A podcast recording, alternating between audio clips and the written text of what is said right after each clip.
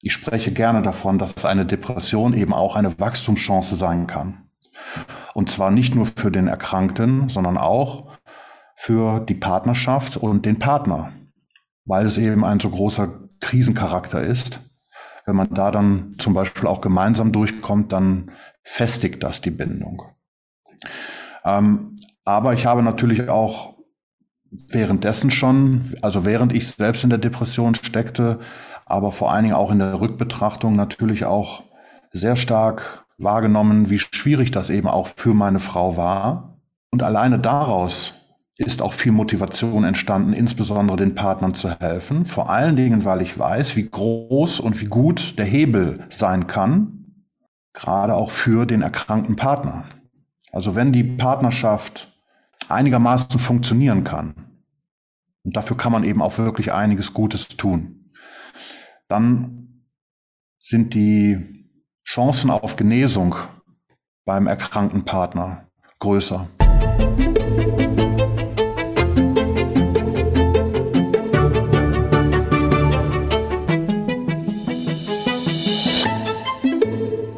Auf die heutige Folge habe ich mich äh, ganz besonders gefreut. Und zwar aus dem Grund, dass dieses Thema in den letzten Monaten so oft angefragt worden ist, dass ich mich enorm darüber freue, heute eine Hilfestellung bieten zu können. Äh, und bevor ich meinen heutigen Gast gleich äh, vorstelle und auch zu Wort kommen lasse, vielleicht noch ähm, die ganz kurze Vorgeschichte zu dem speziell heutigen so wichtigen Thema.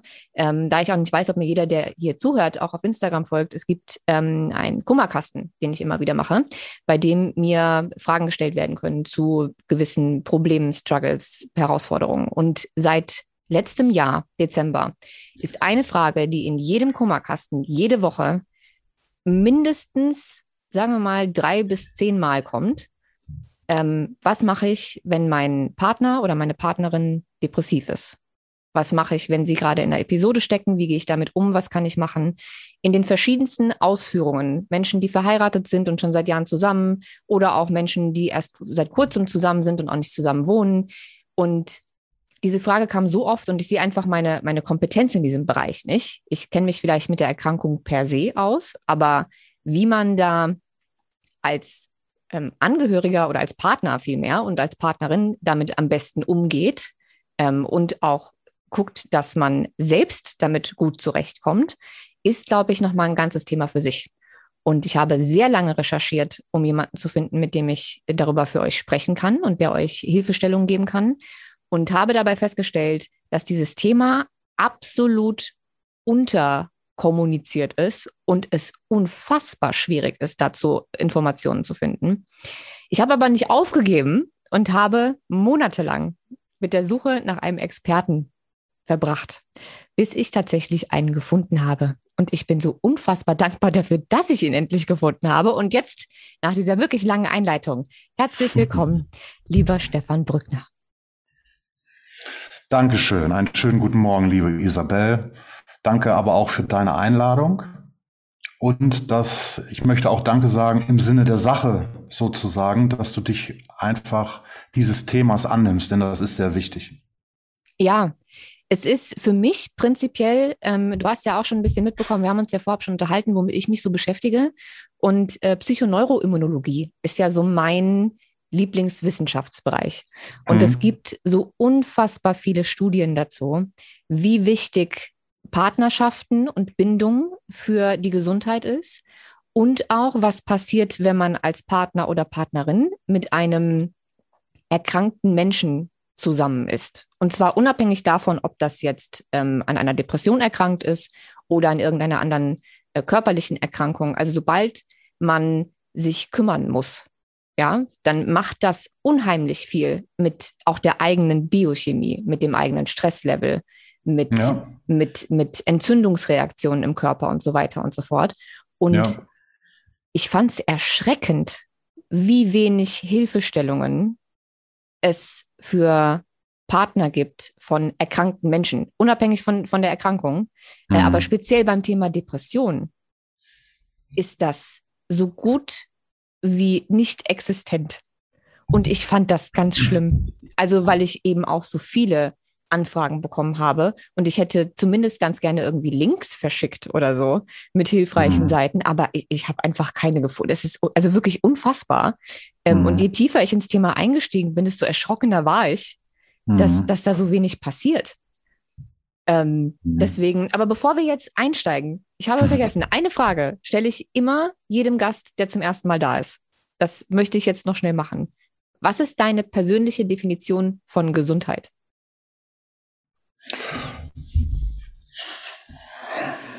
Also, Gesundheit ist auf jeden Fall ein viel zu wenig gewürdigter Zustand. Für mich ist das auch ein Gesundheit bedeutet für mich geistiges und körperliches Wohlbefinden. Ähm, bin der Ansicht, dass Gesundheit letztendlich äh, wie eine Art Spiegel ist für meine emotionale Verfassung und auch für meine Kompetenzen, gut auf mich selber aufzupassen. Hm.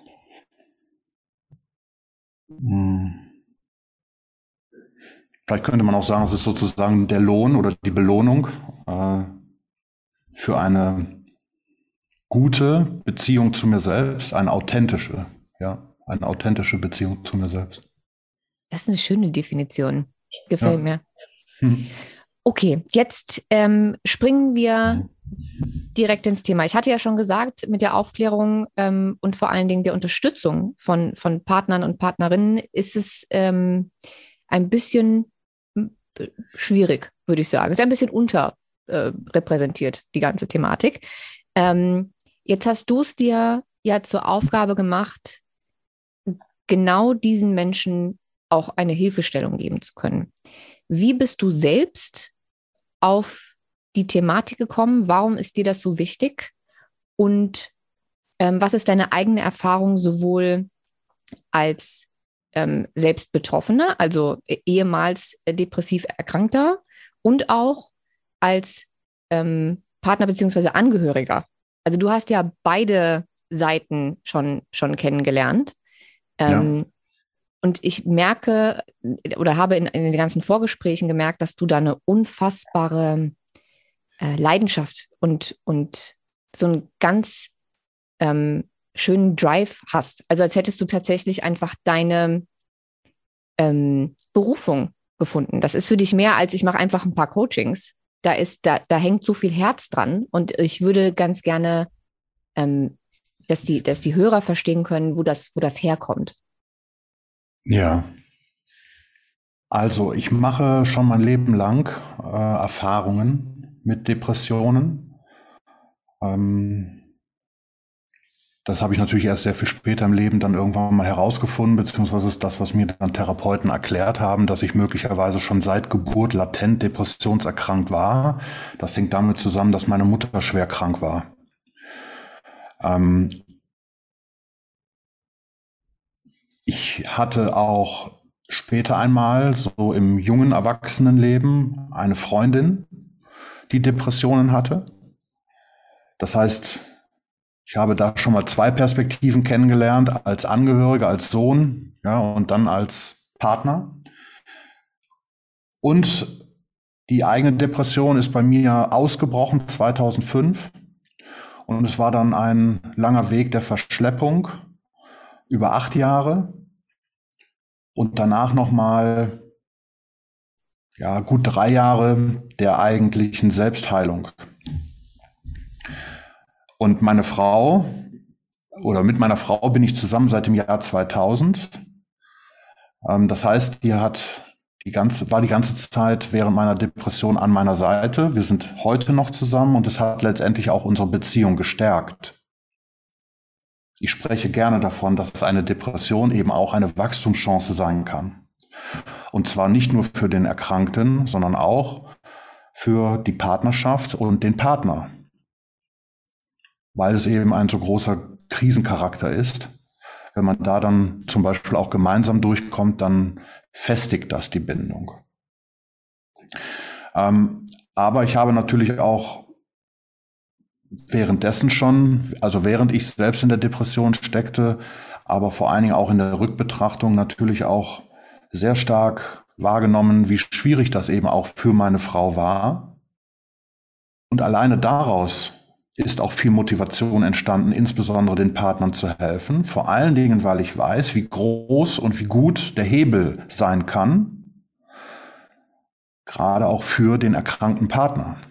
Also wenn die Partnerschaft einigermaßen funktionieren kann, und dafür kann man eben auch wirklich einiges Gutes tun, dann sind die Chancen auf Genesung beim erkrankten Partner größer. Es gibt Studien, die zeigen, dass ähm, beispielsweise eine gute Paartherapie, wenn jemand eine Partnerschaft hat, für den depressionserkrankten Menschen, was die eigenen Fortschritte betrifft, wirkungsvoller sein kann als eine individuelle Psychotherapie. Und das ist für mich auch nicht unbedingt sehr verwunderlich. Ähm, denn es ist nun mal, Partnerschaft kann, kann natürlich eine große zusätzliche Belastung sein für den Erkrankten.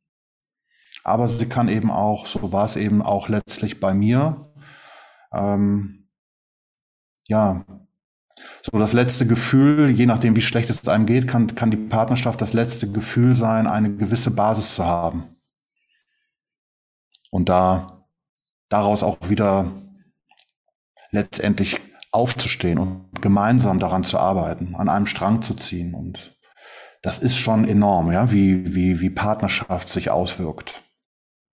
Habt ihr denn, ähm, also während deiner ähm, Zeit noch in der Depression und auch danach ähm, darüber gesprochen, was das auch mit deiner Frau macht? Also hat sie, hat sie das offen angesprochen oder hat sie das von dir ferngehalten? Und wenn ihr darüber gesprochen habt, was hat das damals mit dir gemacht?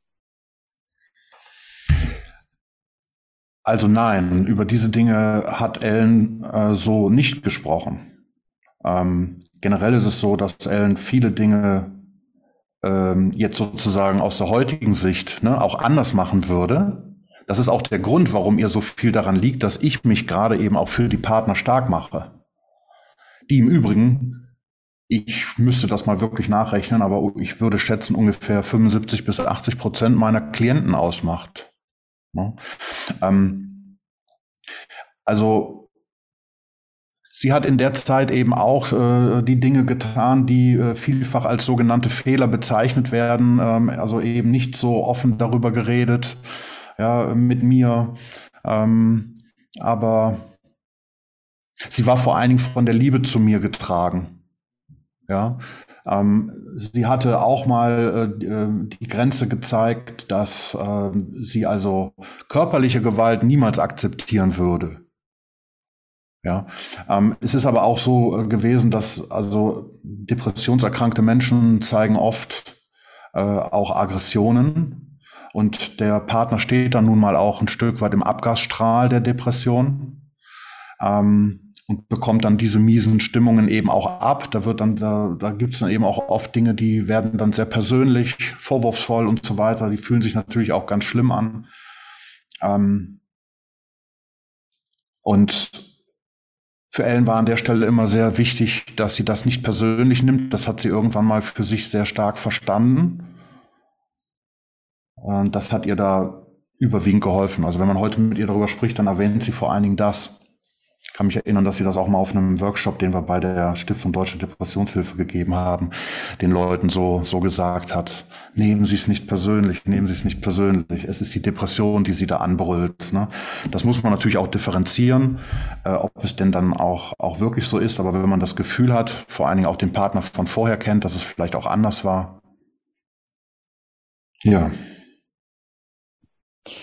Aber wie ähm, gesagt, äh, Isabel, das ist ganz wichtig. Ja? Es ist nicht so, dass ähm, also unsere Geschichte, Ellen und meine Geschichte, daraus besteht, dass Ellen jetzt irgendwie ähm, ja, sich sozusagen idealtypisch verhalten hätte in Bezug auf Partnerschaft mit einem depressionserkrankten Menschen. Das hat sie nicht. Sie hat sich genauso ähm, ähm, auch einsam gefühlt, wie du das beschreibst, dass eben zu wenig Hilfe es gibt für die Lebenspartner.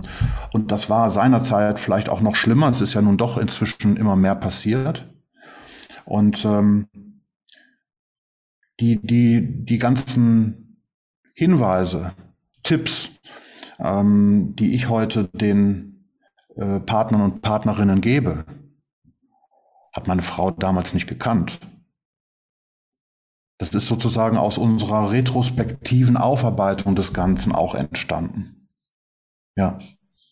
Es ist, ähm, also ich versuche mich ja, wenn ich merke, dass ein Thema sehr wichtig ist und auch gerade meinen Hörern, Hörerinnen, Followern, Abonnenten, wie auch immer man das jetzt nennen möchte, überall, hm. ähm, und da ein großer Bedarf ist, dann versuche ich mich ja immer sehr stark einzulesen. Also ich bin, was, was Wissen betrifft und was Themen betrifft, bin ich ja wie so ein kleiner Pitbull. Ich höre ja dann nicht mehr auf, bis ich alle Seiten kenne und so weiter und so fort. Mhm. Ähm, das heißt, ich habe mich zu diesem Thema ähm, sehr, sehr stark eingelesen, einfach weil ich auch nicht mehr aufhören konnte, ähm, zu suchen nach Hilfestellungen für, ähm, für die Menschen, die mich danach gefragt haben und es so schwer war, was zu finden. Das heißt, ich habe, glaube ich, jedes Buch gelesen, was es zu dem Thema gibt. Und es gibt ja durchaus Lektüre ähm, zu, ähm, wenn äh, Angehörige oder auch Partner ähm, in, in, in einer Depression stecken. Ähm, und es gibt die ein oder andere Webseite und das ein oder andere YouTube-Video. Und das, was ich immer wieder gelesen habe, sind so ungefähr zehn Tipps, die aber alle wirklich wenig hilfreich wirken. Ähm, und so, mhm. so ein bisschen wie, wie so abgefrühstückt ist. Ne? Also klar, äh, nimm nichts persönlich, ist eine davon. Ähm, aber ich habe auch schon Sachen gehört wie, ähm, ja, schlepp ihn halt zum Arzt. Wo ich mir so denke, mh, okay, also wie um alles in der Welt sollen die Leute denn einen Partner oder eine Partnerin gegen den Willen ähm, einfach zum, zum, zum Arzt bringen. Ähm, und was ich jetzt ganz, ganz oft gehört habe, mhm. ähm, und ich habe mich ja ausgetauscht mit den, mit, den, mit den Menschen, die mir diese Anfragen gestellt haben, wo die so an ihre Grenzen kommen, wo die, wo die größten Schmerzpunkte sind für sie als, als mhm. Partner oder Partnerin. Mhm. Ähm, und tatsächlich ist es 50-50. Äh, also mir haben sowohl Männer geschrieben mit ähm, an einer Depression erkrankten äh, Frau, ähm, als mhm. auch Frauen, die mit einem Mann zusammen sind, der gerade ähm, mit einer Depression zu kämpfen hat. Ähm, mhm. Und das, was immer, also es, es hat sich in, in, zwei Gruppen geteilt.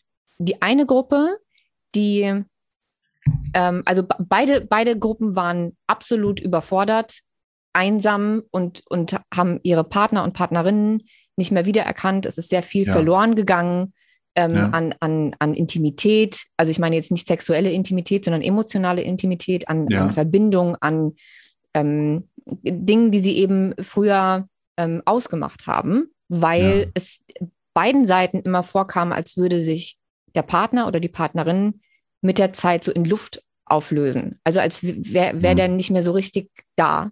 Mhm. Ähm, und dann hat man aber zwei Seiten oder das, was ich bisher gesehen habe. Die eine Seite, die sehr viel in, in Frust geht und dann den Partner oder die Partnerin sehr viel anmeckert und ähm, sehr viel kritisiert an allem, was sich so verändert hat und stell dich mal nicht so an und denk doch mal positiv und ne, irgendwie so ein bisschen auf die Schiene probiert. Und die andere Seite ähm, von Menschen, die exakt ins andere Extrem rutschen, nämlich versuchen, alles ähm, durchgehen zu lassen. Also alles auf, auf ähm, eben nicht persönlich zu nehmen und dann aber ähm, komplett nur noch mit, mit Samthandschuhen anzufassen, ähm, mhm. den Menschen wirklich alles abzunehmen, ähm, weil je mhm. nachdem, wie schlimm die, die Depression ist, ne, mhm. sind da durchaus auch Partner dabei, die nicht mehr, ähm, nicht mehr aus dem Bett kommen. Also wo die Depression wirklich so schwer ist, dass, dass auch das, der, der Alltag für diese Menschen nicht mehr, nicht mehr schaffbar ist ähm, und wo dann wirklich alles, alles abgenommen wird. Und beide Seiten oder beide Extreme sind damit unfassbar überfordert und unzufrieden. Und ich glaube, dass, ähm, dass auf, auf beiden Seiten so ein Ich weiß nicht mehr, was ich noch machen soll ist. Die einen, die nur versuchen irgendwie mit, mit veränder dich und meckern und komm, wir probieren dies und komm, wir probieren das. Und die andere Seite, die versucht einfach jedes Leid zu nehmen und alles abzunehmen und zu helfen und zu machen und zu tun und am besten irgendwie noch das Schnitzel kleinschneiden äh, vorher, damit derjenige das äh, selber nicht mehr machen muss. Mhm. Ähm, und beide kommen nicht so richtig weiter. Und mhm. was ich von allen gehört habe, ist, sie können auch mit niemandem drüber sprechen, weil Freunde und Familie, also weil Depression ist erstens ein immer noch sehr ähm, stigmatisiertes Thema und sehr schambehaftet. Das heißt also, ja, meistens leider. wollen die Partner oder Partnerinnen nicht, dass das irgendwie der Rest der Welt mitbekommt. Ähm, da ist schon mal schwierig, ne? weil die sich offensichtlich fühlen, als würden sie ihre Partnerin hintergehen, wenn sie jetzt mit jemandem drüber sprechen, weil dann offenbaren sie ja, was los ist. Ja. Wenn sie drüber sprechen, dann kommt vom Umfeld sehr viel Unverständnis. Ne? Warum machst du das alles mit? Da hätte ich mich schon längst getrennt. Depression hin oder her. So kannst du doch mit dir nicht umgehen lassen. Das ist doch auch für dich kein Leben mehr. Was soll das denn? Und so weiter und so fort. Ähm, sodass sie sich einfach noch einsamer fühlen. Mhm. Sind das die Dinge, die du an deinen Klienten auch so miterlebst? Oder hast du ein ganz anderes Bild? Also die Klienten, die sich an mich wenden, äh, sind tendenziell eher Menschen, die dem Partner alles abnehmen. Ähm, die, der andere Typus, den du beschrieben hast, ähm, ist, glaube ich, ein Typus Mensch, der tendenziell sich jetzt eher nicht die Hilfe sucht. Ja, deshalb begegne ich dem weniger. Also die da jetzt in dieser Form ähm, ja die, die, die No-Gos äh, aussprechen, reiß dich mal zusammen, das Wetter ist schön und diese Dinge. Ja, ja und ähm, du hast doch alles, du musst nur ein bisschen positiver denken. Anderen so. geht's doch viel schlechter. Ne? Ja. Das sind mhm. eben Dinge, mit denen man ja den, ähm, das ist eben auch wichtig zu verstehen, mit denen man den depressionserkrankten Menschen ähm, noch mehr äh, letztendlich in den Rückzug treibt, weil er eben an der Stelle sieht, wie unverstanden er ist Ne? Also mein Partner versteht überhaupt nicht, wie es mir geht ne? und, und sieht, das, sieht das alles sehr viel ähm, ähm, einfacher an. Und ähm, er, er spürt sich, er, er fühlt sich deshalb noch viel schwächer. Und das ist gerade dann äh, gegenüber dem Partner auch äh, nicht das, wie man gesehen werden möchte. Ne? Und äh, wenn es einem sowieso schon so schlecht geht äh, und sowieso schon so viel schwarze Brille und Milchglasscheibe äh, vor dem eigenen Leben steht, ja, kommt das dann eben noch zusätzlich belastend dazu. Das ist das, was ich vorhin ja auch beschrieben habe, dass Partnerschaft eben auch die Sache verschlimmern kann. Aber noch einmal, solche Menschen wenden sich eher jetzt, also die Partner äh, und Partnerinnen, äh, die, die mit solchen ähm, ja, Sätzen arbeiten, wenden sich eher nicht an mich.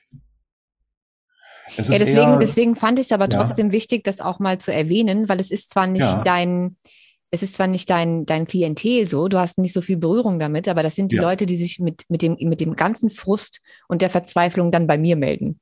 Ne? Es, ja. sind natürlich keine Leute, die, die sich Hilfe bei mir holen wollen, sondern die einfach sagen, ich habe ich hab auch äh, gerade ähm, eine, eine Freundin, die, die ähm, ich glaube, einer von denen ähm, hatte eine äh, Frau mit postnataler Depression.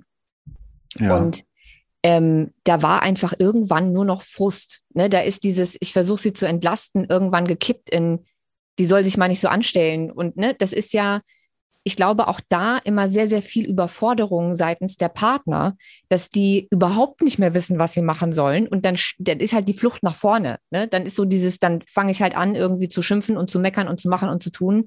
Ähm, vielleicht ändert sich dann was. Tut's mhm. natürlich nicht. Ähm, mhm. Und ich weiß, dass auch dieser Typus Mensch sozusagen oder Leute, die gerade in dieser Phase stecken als Partner oder Partnerin, ähm, auch zuhören. Deswegen war mir einfach mhm. nochmal wichtig, auch das anzusprechen, dass mhm. man zwar nachvollziehen kann, dass irgendwann dieser Frust da ist und man seinen Partner irgendwie schütteln will und sagen, jetzt hör ja. doch auf, ähm, aber es halt zu nichts führt. Ja.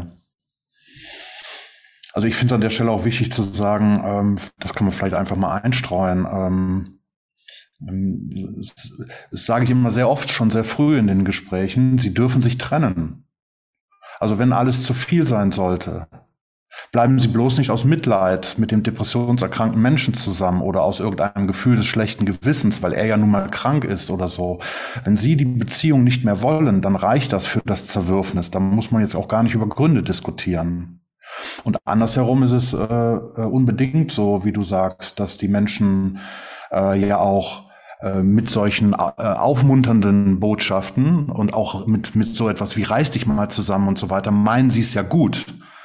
Es ist ja auch ein, ein, ein Ausdruck ihrer Ohnmacht, ihres nicht besser Wissens ähm, irgendwie mit dieser Situation umgehen zu wollen und eigentlich ja damit etwas, oder nicht eigentlich, sondern damit unbedingt ja etwas Gutes bewirken zu wollen indem man eben den anderen äh, Menschen auch einfach wieder ne, hochbekommt und vielleicht mal dann eben doch mal rauszugehen, anstatt dass er sich nur verkriecht und so weiter. Das ist ja nochmal, das ist gut gemeint, mangels besseren Wissens über die Situation, darüber, wie Depressionen eigentlich sich anfühlen, ähm, passieren solche Dinge. Ja, ich glaube, es ist natürlich auch immer so eine, so eine Sache von Fight, Flight oder Freeze. Ne? Also das, das Nervensystem und die menschliche Psyche reagiert eben. Und wenn ich in einer, ja. wenn ich in ja. einer Situation bin, ähm, auch ich, in der ich mich irgendwie ähm, angegriffen fühle oder das Gefühl von Handlungsunfähigkeit, von Ohnmacht empfinde, dann geht das je nachdem auch in verschiedene Richtungen.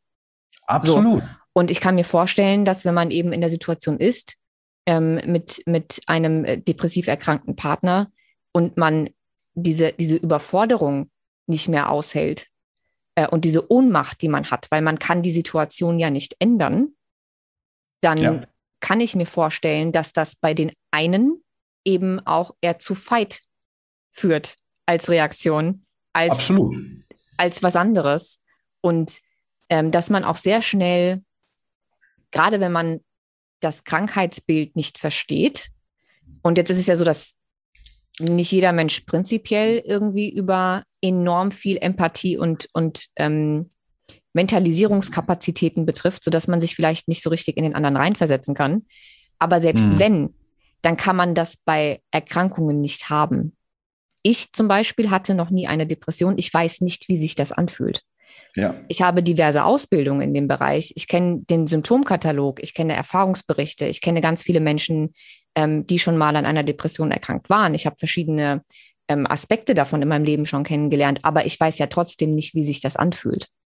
Ja. Und demnach, glaube ich, macht es anderen Menschen, die vielleicht auch noch weniger Wissen haben, was das Krankheitsbild per se betrifft, das, glaube ich, noch mal ein bisschen schwieriger, sich in ihren Partner oder in ihre Partnerin reinzuversetzen und dann so damit umzugehen, wie sie sich vielleicht auch selbst wünschen würden, dass man sich damit um, dass man mit ihnen umgeht, wenn sie betroffen wären, weil sie einfach nicht wissen, wie sich das anfühlt. Und deswegen finde ich persönlich, ja. glaube, vielleicht siehst du das anders, aber ich persönlich finde, ähm, das glaube ich der allererste Schritt und vielleicht können wir darauf kurz eingehen, ähm, sein müsste, dass man sich mit dem Krankheitsbild beschäftigt und man die Depression an sich einfach besser versteht. Jetzt kann das natürlich tausend Facetten haben und ganz viele verschiedene Gesichter und so weiter und so fort. Es gibt ja, ja nicht die Depression, ne? Ja. Ähm, aber zumindest einen Eindruck davon zu bekommen, was das genau ist und wieso der Partner oder die Partnerin sich gerade so verhält, wie er sich oder sie sich verhält. Ja. Ähm, also du sagtest jetzt, das ist aus deiner Sicht möglicherweise der erste Ansatz. Ähm, das möchte ich nur eben vorweg schicken. Aus meiner Sicht ist es das nicht, sondern das wichtigste, das zentrale Prinzip ist immer die Selbstfürsorge. Ähm, also es ist ganz wichtig, dass man als Lebenspartner oder Lebenspartnerin versteht, dass man da selbst sehr stark in der Überforderung steckt. Das hat man ja in der Regel auch schon gemerkt. Ähm, nicht umsonst spricht man von der Gefahr der Co-Erkrankung. Ähm, die Depression eines Partners ist eine sehr belastende Situation und hat das Potenzial eben auch an der eigenen Psyche zu nagen. Deshalb ist die Selbstfürsorge so wichtig. Deshalb sage ich immer gerne, denken Sie zuerst an sich. Äh, es nutzt niemandem etwas, wenn Sie sich aufopfern für den Partner und am Ende selbst zusammenbrechen. Ähm, also man darf auch mit gutem Gewissen vor allen Dingen auch mal sich ablenken, den eigenen Hobbys nachgehen. Ähm, und es macht viel Sinn, sich auch um die eigene Resilienz zu kümmern.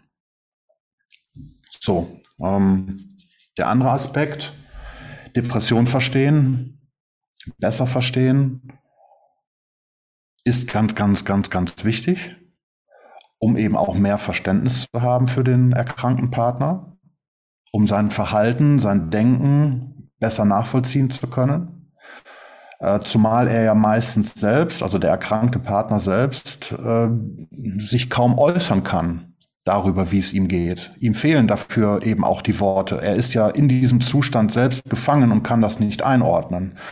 Was übrigens ein, ein ganz eigenes äh, äh, Problem dabei ist. Ähm, was möchtest du jetzt, dass ich mal Depressionen versuche zu beschreiben? Ja, zumindest. So anfühlt? Zu, ja, zumindest so grob und äh, unter Vorbehalt, weil, wie gesagt, ähm, so eine Depression kann so viele verschiedene Gesichter haben und ist je nach Mensch, je nach Biografie, je nach Lebensumstand ähm, nochmal ganz eigen.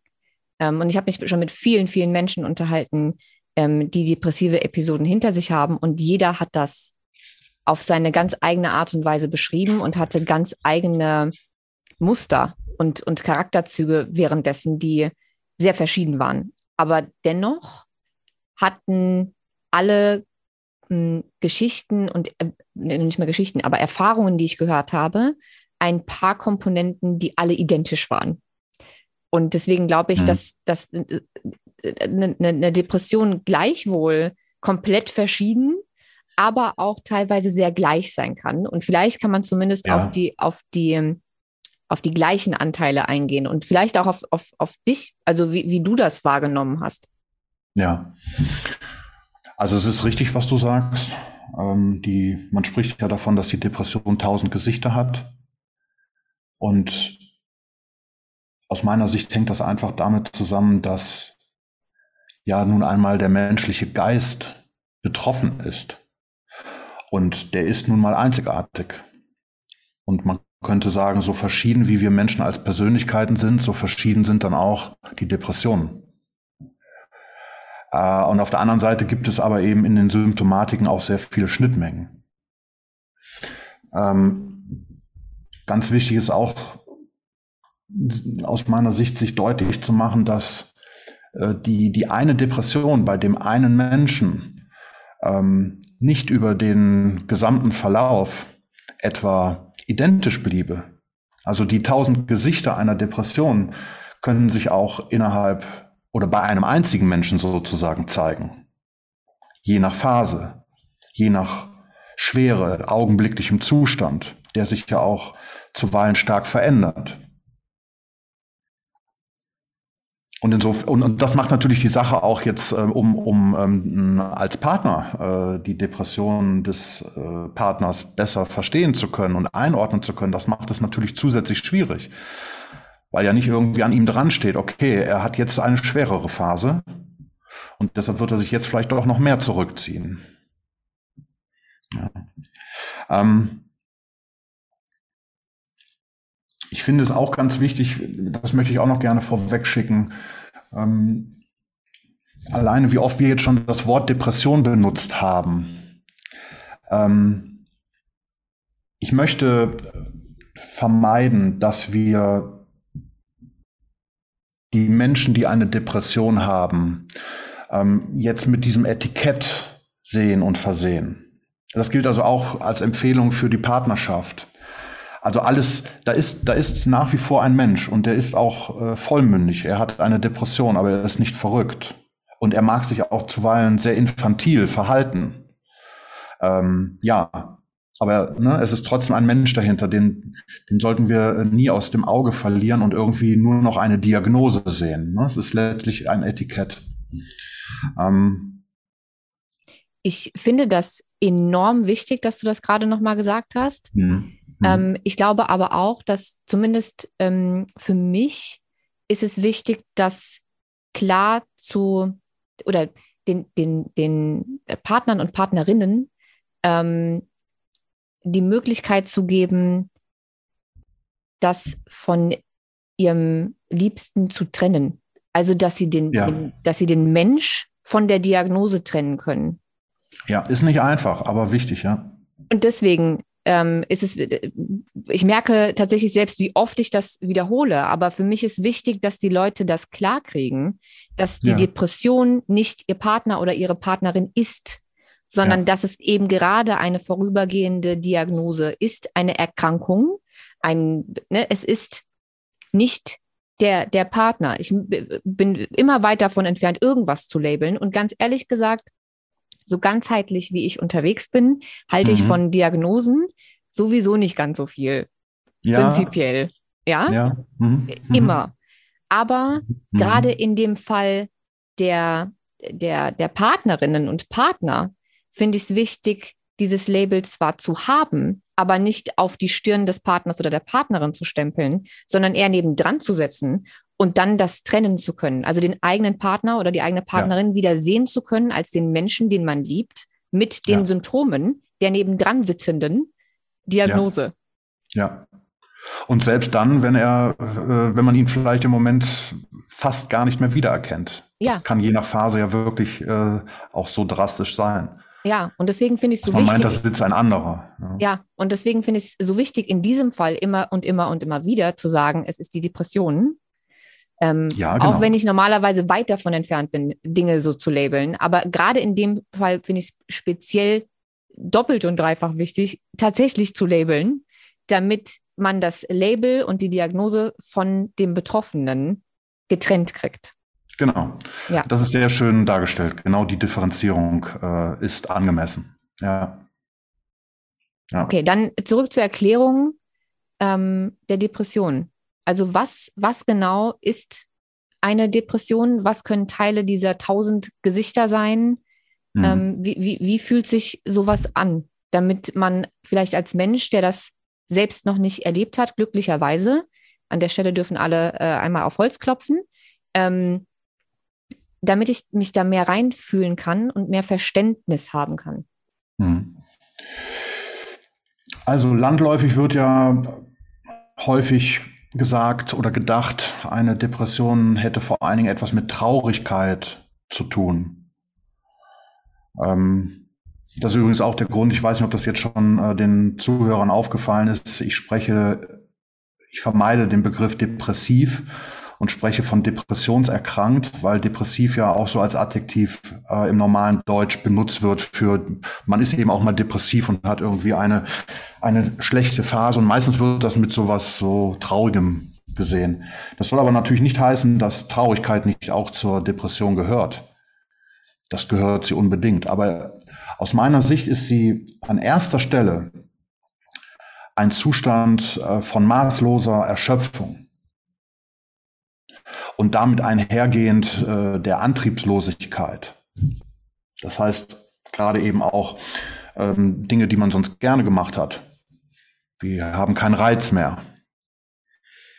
Ähm, und es hat, es hat ja eine, eine lange Entwicklungsgeschichte gegeben, bis dann irgendwann die Depression mal ausbricht, geschweige denn vielleicht auch mal dann diagnostiziert wurde. Und ähm, bis dahin hat vor allen Dingen zunehmende Überforderung stattgefunden. Und innerhalb der Depression hast du einfach immer weniger Kraft. Hm, ich will jetzt gar nicht irgendwie großartig einsteigen in ähm, ICD-Kriterien, aber prinzipiell wird in leichte, mittelgradige und schwere Depression unterschieden. Ähm, es ist aber auch vielleicht an der Stelle mal wichtig zu verstehen, man könnte ja denken, wenn man jetzt hört, leichte Depression, ja, das ist dann noch nicht so schlimm. Aber für, den, ähm, für die Wahrnehmung des Erkrankten, der erstmalig in dieser Situation ist, kann sich das schon wie die totale Hölle anfühlen. Ähm, hinzu kommt, ein, ein, ein großes Thema ist das Tabu und die damit verbundene Scham. Das heißt, äh, sich mit dieser Sache äh, zu offenbaren, Hilfe zu holen oder sie sich auch nur selber einzugestehen, das fällt schon sehr schwer. Äh, in meinem Fall zum Beispiel, das hat dann natürlich auch ganz viel mit der eigenen Biografie zu tun und in dem Fall der Art und Weise, wie ich durch meinen Vater geprägt worden war, äh, konnte ich meine eigene Erkrankung acht Jahre lang nicht eingestehen. Obwohl in dieser Zeit äh, nicht nur äh, meine Frau und äh, Freunde, sondern auch bereits äh, ein Psychiater äh, mir das gesagt hat. Herr Brückner, ich möchte, dass Sie sich von mir krank schreiben lassen. Ich möchte, dass Sie zur Kenntnis nehmen, dass ich äh, glaube, dass Sie eine mindestens mittelgradige, wenn nicht schwere Depression haben. Und das habe ich dann noch drei weitere Jahre nicht wahrhaben wollen. Ne, so, so stark ähm, kann man sich dagegen äh, einfach wehren. aus Scham, aus, aus einem Gefühl, äh, nicht, nicht schwach sein zu wollen. Das hat etwas Glaubst mit den gesellschaftlichen Anforderungen zu tun. Und obwohl wir alle wissen, oder die meisten Menschen inzwischen wissen, dass wir es mit einer erheblichen, äh, erheblich verbreiteten Erkrankung, einer Volkserkrankung zu tun haben, ähm, möchte man es eben von sich selber wegweisen.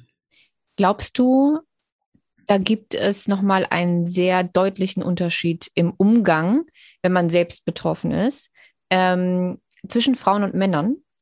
Weil ich habe das Gefühl, bei dem, was ich erlebt habe, und ich kenne ähm, sowohl Frauen als auch Männer, ähm, mhm. die in ihrem Leben schon an einer Depression erkrankt waren. Und dieses Thema mit nicht schwach sein wollen, das Gefühl haben, versagt zu haben ähm, und mhm. diese ganze Depression so von sich weghalten zu wollen und lieber ähm, mhm. noch mehr zu arbeiten und sich irgendwie abzulenken oder viel zu trinken, diese ganzen Ab also Ausweichmanöver mhm. sozusagen, waren eher auf männlicher Seite. Mhm. Die Frauen waren eher so, dass sie äh, am Ende happy waren, dass sie irgendeine Diagnose hatten ähm, und es einfach Chance auf Besserung gibt. So. Ähm, ja. Es waren auch die Symptome, also die, die, die Art, wie sich die, die ähm, Depression gezeigt hat, sehr verschieden, aber auch eben der Umgang mit, mit dem Thema an sich. Ist das ein, ein, ein für dich auch ein, ein sehr prägnant männliches Thema, das so von sich wegzuschieben?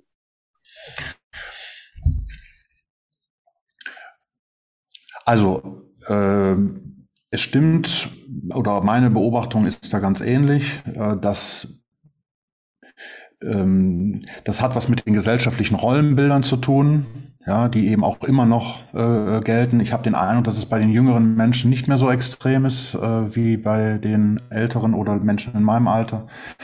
Ähm, und ich habe auch immer wieder den Eindruck äh, bestätigt bekommen, dass Frauen grundsätzlich ja äh, sehr viel schlauer, kann man sagen, ähm, prinzipiell selbstfürsorglicher sind, um eben auch früh genug ähm, ja, zum Beispiel den eigenen Zustand einzusehen und sich Hilfe vor allen Dingen zu suchen. Ja, die, die empfinden das Thema sich Hilfe nehmen nicht schon als ein Eingeständnis von Schwäche. Das, mhm. Diese Tendenz hat es prinzipiell eher bei Männern, aber das kann auch genau umgekehrt sein, je nach Typ. Das hat eben da auch wieder ganz viel mit der Biografie zu tun. Aber also so ganz im Groben kann man das sicher so sagen. Ja, okay, zurück zum ähm, für, für ähm, Partner ähm, das, das Thema Depression besser zu verstehen. Du hast gesagt, ähm, es, ist, es hat ähm, hauptsächlich sehr, sehr viel erstmal mit einer enormen Erschöpfung zu tun und dass die Kraft immer weiter fehlt. Also je weiter das fortschreitet, man immer kraftloser wird. Ähm, was sind noch Dinge, die, die während so einer äh, depressiven Episode oder auch latent immer da gebliebenen äh, Depressionen so passieren und das für dich charakterisieren? Also auch auf, dem, auf der emotionalen, mentalen Ebene. Also erst einmal ähm, äh, aufgrund der Erschöpfung äh, wirst du Schwierigkeiten bekommen, äh, deine die Aufgaben in deinem Leben zu erfüllen und die einfach auch die Konzentration und Kondition aufzubringen. In der aller Regel wird das aber lange weiter versucht.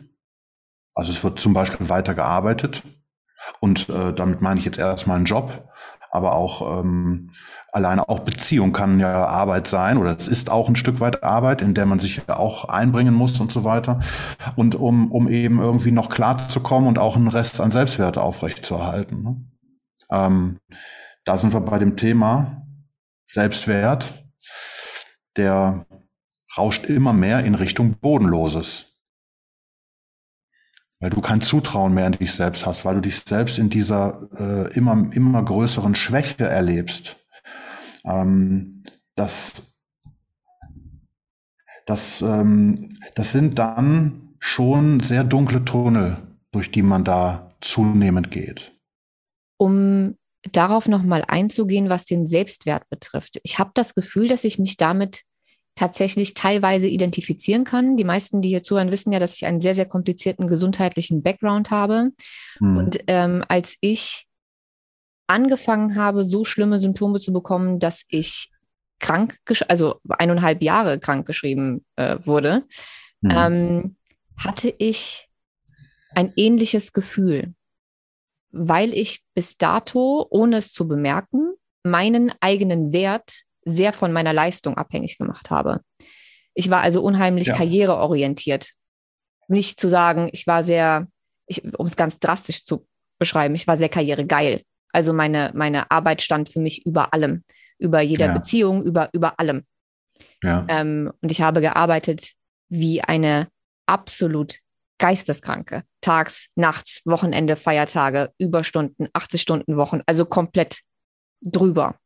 Ja. Ähm, und als mir das genommen wurde, weil ich nicht mehr konnte, ja. Und der Weg bis zu dem Tag, an dem ich komplett krank geschrieben wurde, da hatte ich ja schon zwei Jahre Symptome und bin ja trotzdem arbeiten gegangen. Bin halt ständig ja. zusammengebrochen, hat mich aber nicht interessiert. Ähm, aber auch da wurde es für mich schon schwierig, weil ich ja nicht mehr so performen konnte wie vorher. Und als ich dann komplett krank geschrieben war, hatte ich eine, eine mhm. extrem schlimme Identitätskrise, weil ich mhm. mein komplettes Wertesystem und meinen kompletten Selbstwert über diese Karriere bezogen habe. Und ich dann ja. einfach nicht mehr wusste, wer ich bin. Ohne ja. diese Karriere. Wenn ich ja. also nicht leisten kann und nicht performen kann, wer, wer, wer bin ich dann und wieso sollte man mich doch lieben? Also was macht mich denn dann überhaupt aus? Ähm, ist das, geht das in die Richtung? Ja, aber du hast keine Depression entwickelt. Nee, glücklicherweise nicht. Wow. Ähm, Weil das, was du da beschreibst, ähm, es gibt diesen Freudenberger äh, Zyklus der Burnout-Entwicklung. Mhm. Ähm, und dieses sich etwas beweisen müssen und vor allen Dingen durch, durch Arbeit, durch Karriere, äh, kann aber auch natürlich, äh, das kann auch äh, im Zweifel ein Mensch sein, der zu Hause die Kinder aufzieht, ne? ob es nun der Mann oder die Frau ist. Ja, ähm, ähm, und sich darin komplett verwirklichen will und darin etwas beweisen will, ne? was ja auch meistens äh, unbewusst passiert. Aber auf diese Weise äh, werden dann, ähm, ja, so werden Depressionen typischerweise eingeleitet. Aber man sieht in deinem Fall, da ist es dann eben doch nicht passiert. Warst du wahrscheinlich resilient genug.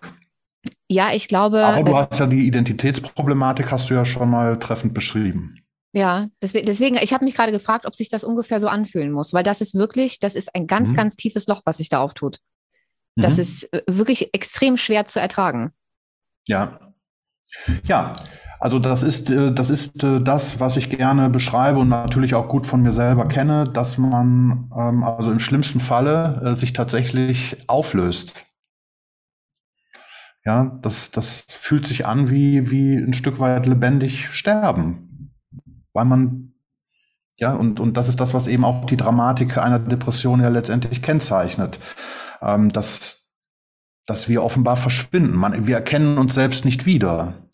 Fällt einem das denn, und ich betone nochmal, nur weil du die Erfahrung gemacht hast, trifft das nicht auf alle anderen zu, die auch ja. von einer Depression betroffen sind, aber in deinem ja. speziellen Fall würdest du sagen, du hast das selbst mitbekommen, in, also nicht aus der Retrospektiven jetzt, sondern in, in mhm. der Depression selbst mitbekommen, dass du dich selbst nicht wiedererkennst, dass du dich anders verhältst, dass du vielleicht auf Dinge anders reagierst, dass da mit dir gerade was passiert und dass irgendwie ja. du nicht du selbst bist?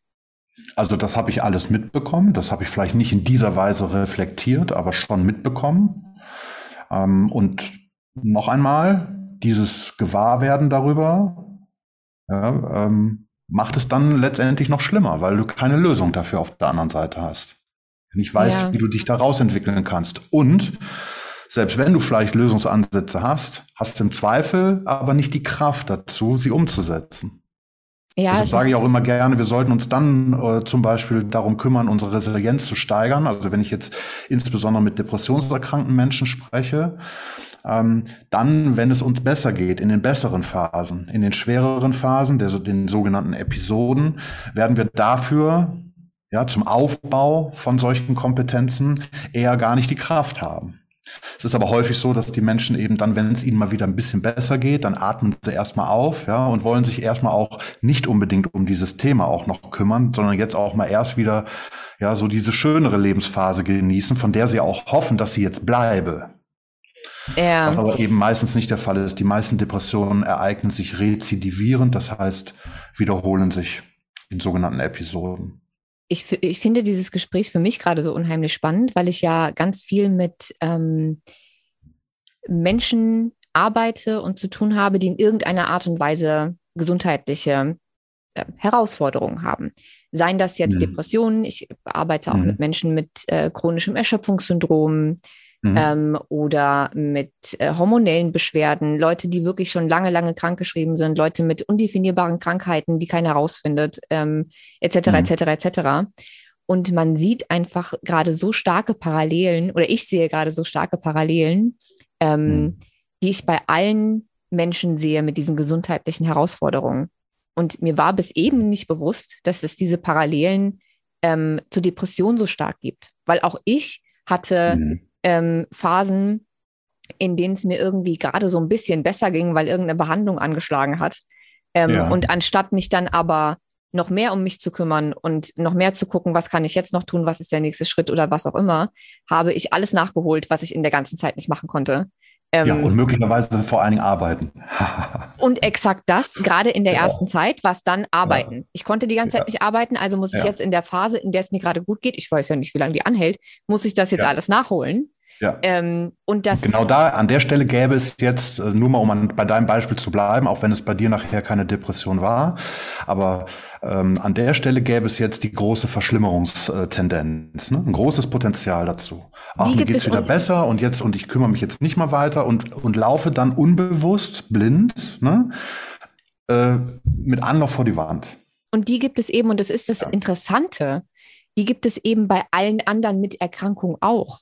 Ja, also unbedingt. bei allen chronisch erkrankten Menschen, und ich sage chronisch, also man, man sieht mich im Podcast ja nicht, äh, mit Anführungszeiten, ganz großen Gänsefüßchen, ähm, ist es genau das gleiche Thema, nämlich die, nicht diese ganze Rekonvaleszenzzeit abwarten und wenn es besser wird, erstmal trotzdem runterzufahren und zu gucken, wie stabilisiere ich jetzt und was mache ich jetzt, damit ich gesund bleibe, sondern ja. dann sofort in die alten Muster zu verfallen und äh, irgendwie sich auszuleben, zu arbeiten und genau alles so zu machen wie vorher, ist so ganz, ganz typisch für, für Menschen mit chronischen Erkrankungen. Dass das bei ja. depressiv Erkrankten ähnlich ist, war mir bisher gar nicht bewusst. Als hätte ich null auf dem Schirm. Deswegen finde ich gerade die Parallelen auch zu meiner eigenen Geschichte so interessant. Ja. Ja, und du siehst, ähm, ähm, deshalb ist die Selbstfürsorgekompetenz ein so entscheidendes Kriterium. Ähm, zur Erhaltung unserer psychischen Gesundheit ähm, oder eben auch zur Wiedererlangung. Ja, dass man, dass man es lernt, gut auf sich aufzupassen. Und, und dass wir diese Bewusstheit haben, diese Reflexionsfähigkeit, solche, solche Momente zu erkennen, in denen wir vielleicht, wie, wie wir das jetzt gerade beschrieben haben, gerade dabei ist, äh, mit Anlauf vor die Wand zu laufen. Ne? Ja, gewarnt, gewarnt zu sein, also auch in sich gewisse Frühwarnhinweise spüren zu können. Sich vielleicht auch intelligenterweise den ein oder anderen Menschen, das könnte auch guten Partner sein, quasi zu installieren, als jemand, der einen dann auch bitte freundlich darauf hinweisen darf, wenn er vielleicht Veränderungen wahrnimmt.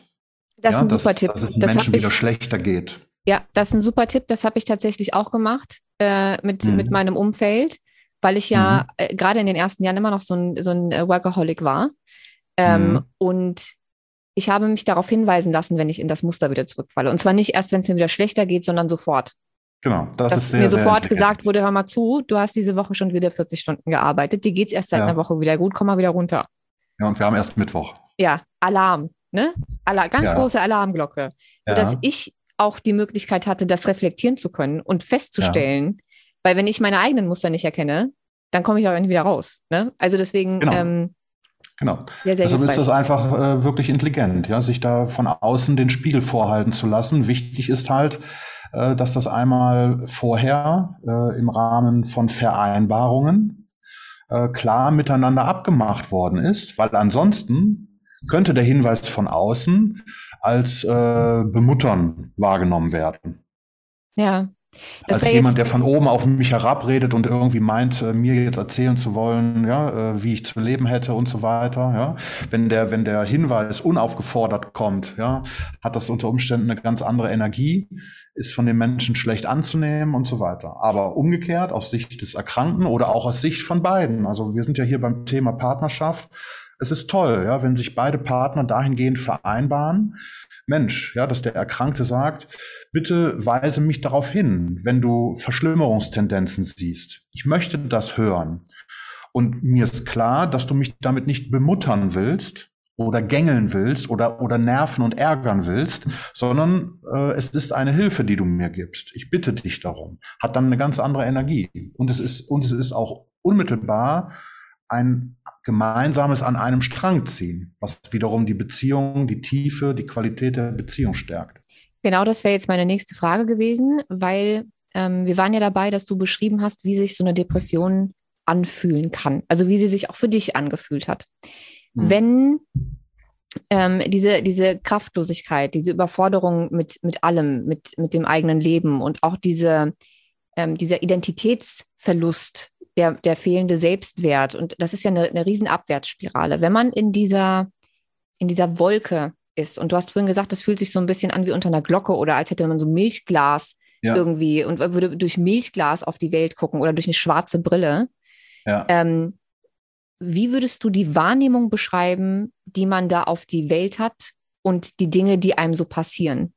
Weil das, was ich ganz oft höre, ähm, von, also auch von, von, den, von den Partnern und Partnerinnen, ähm, ist, dass eine sehr, sehr starke ähm, Negativität da ist. Also, dass es sich anfühlt, als würde sich der Partner oder die Partnerin bei allem, was man sagt, nur noch angegriffen fühlen, als wäre sofort irgendwie eben genau das, was du gesagt hast, dass sie sich schnell belehrt, bemuttert, bevormundet, angegriffen fühlen, dass es da deswegen häufig zu Streitereien kommt, weil dieses Reflektieren und offen über Dinge sprechen nicht mehr möglich ist, ähm, dass alles negativ ausgelegt wird, dass die ganze Weltanschauung ähm, nur noch negativ ist. Also egal was, es wird einfach nur noch gemeckert, alles ist, alles ist ähm, schlimm, alles ist gegen den an Depressionserkrankten äh, und ja. es ist nicht mehr so, kein, kein Rankommen mehr so richtig möglich. Ist das, wirkt das nur so auf diese, auf die Partner oder fühlt sich das auch wirklich so an?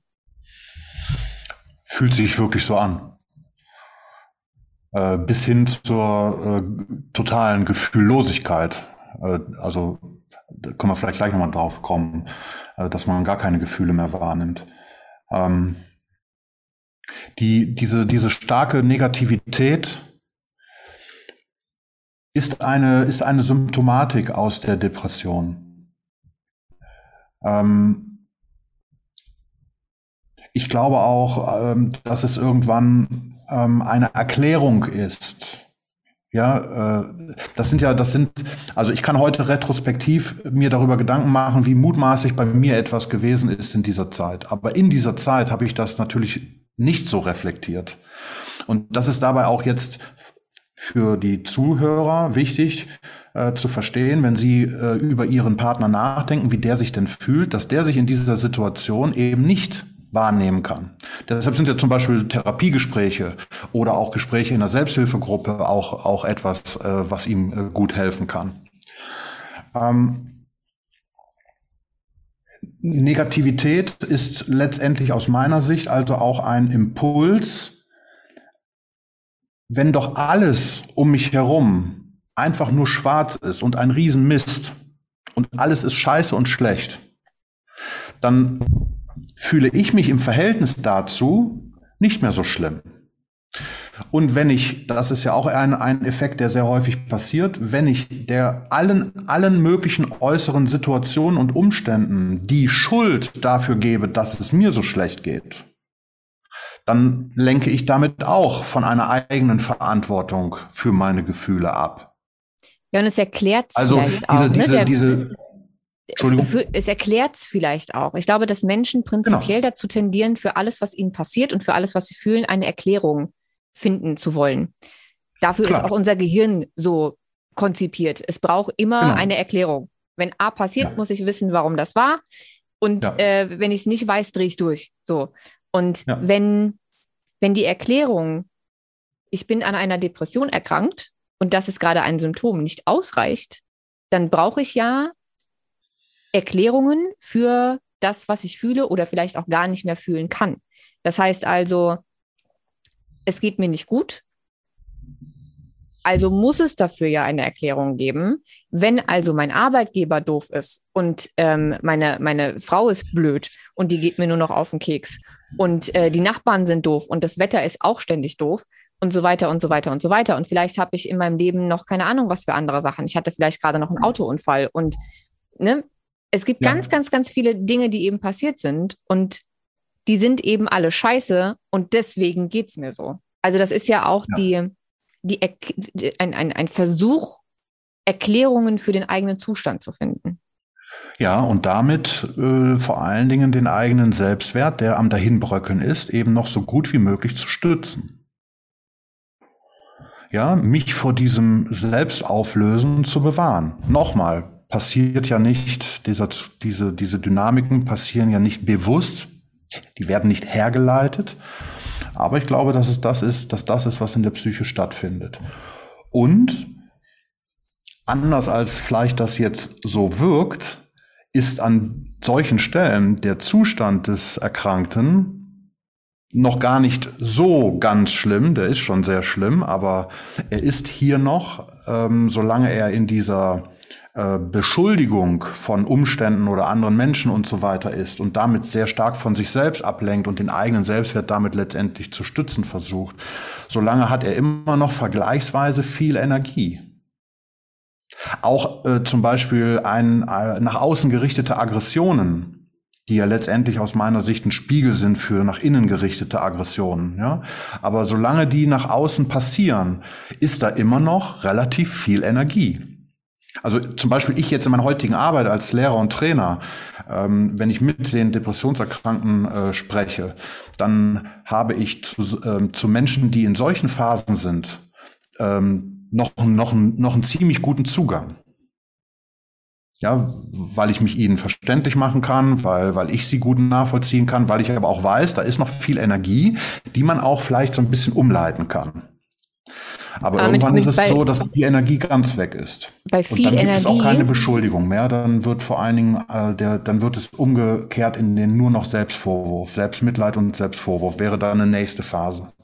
Bei viel Energie muss man aber auch dazu sagen, dass es ähm, auf die Depressionsphasen bezogen war. Ne? Also auch in dem Zustand hat ein Mensch dann nicht mehr so viel Energie, wie er hätte, wenn er komplett fit und gesund wäre. Ne? Ja, also ich meine vergleichsweise, richtig. Vergleichsweise, vergleichsweise mit, viel Energie. Ja. Vergleichsweise mit einer schweren Depression, mit wirklich schwerem Verlauf, wo noch nicht mal mehr Aufstehen und Zähneputzen möglich ist, hat man Absolut. in der anderen Phase noch viel Energie in Anführungszeichen, weil eben der Alltag noch einigermaßen, wenn auch schwer, aber machbar ist. Ja, ich meine das in Relation innerhalb der Depression, ja. in Relation zu schwereren Zuständen. Oder zu ja. späteren Phasen häufig.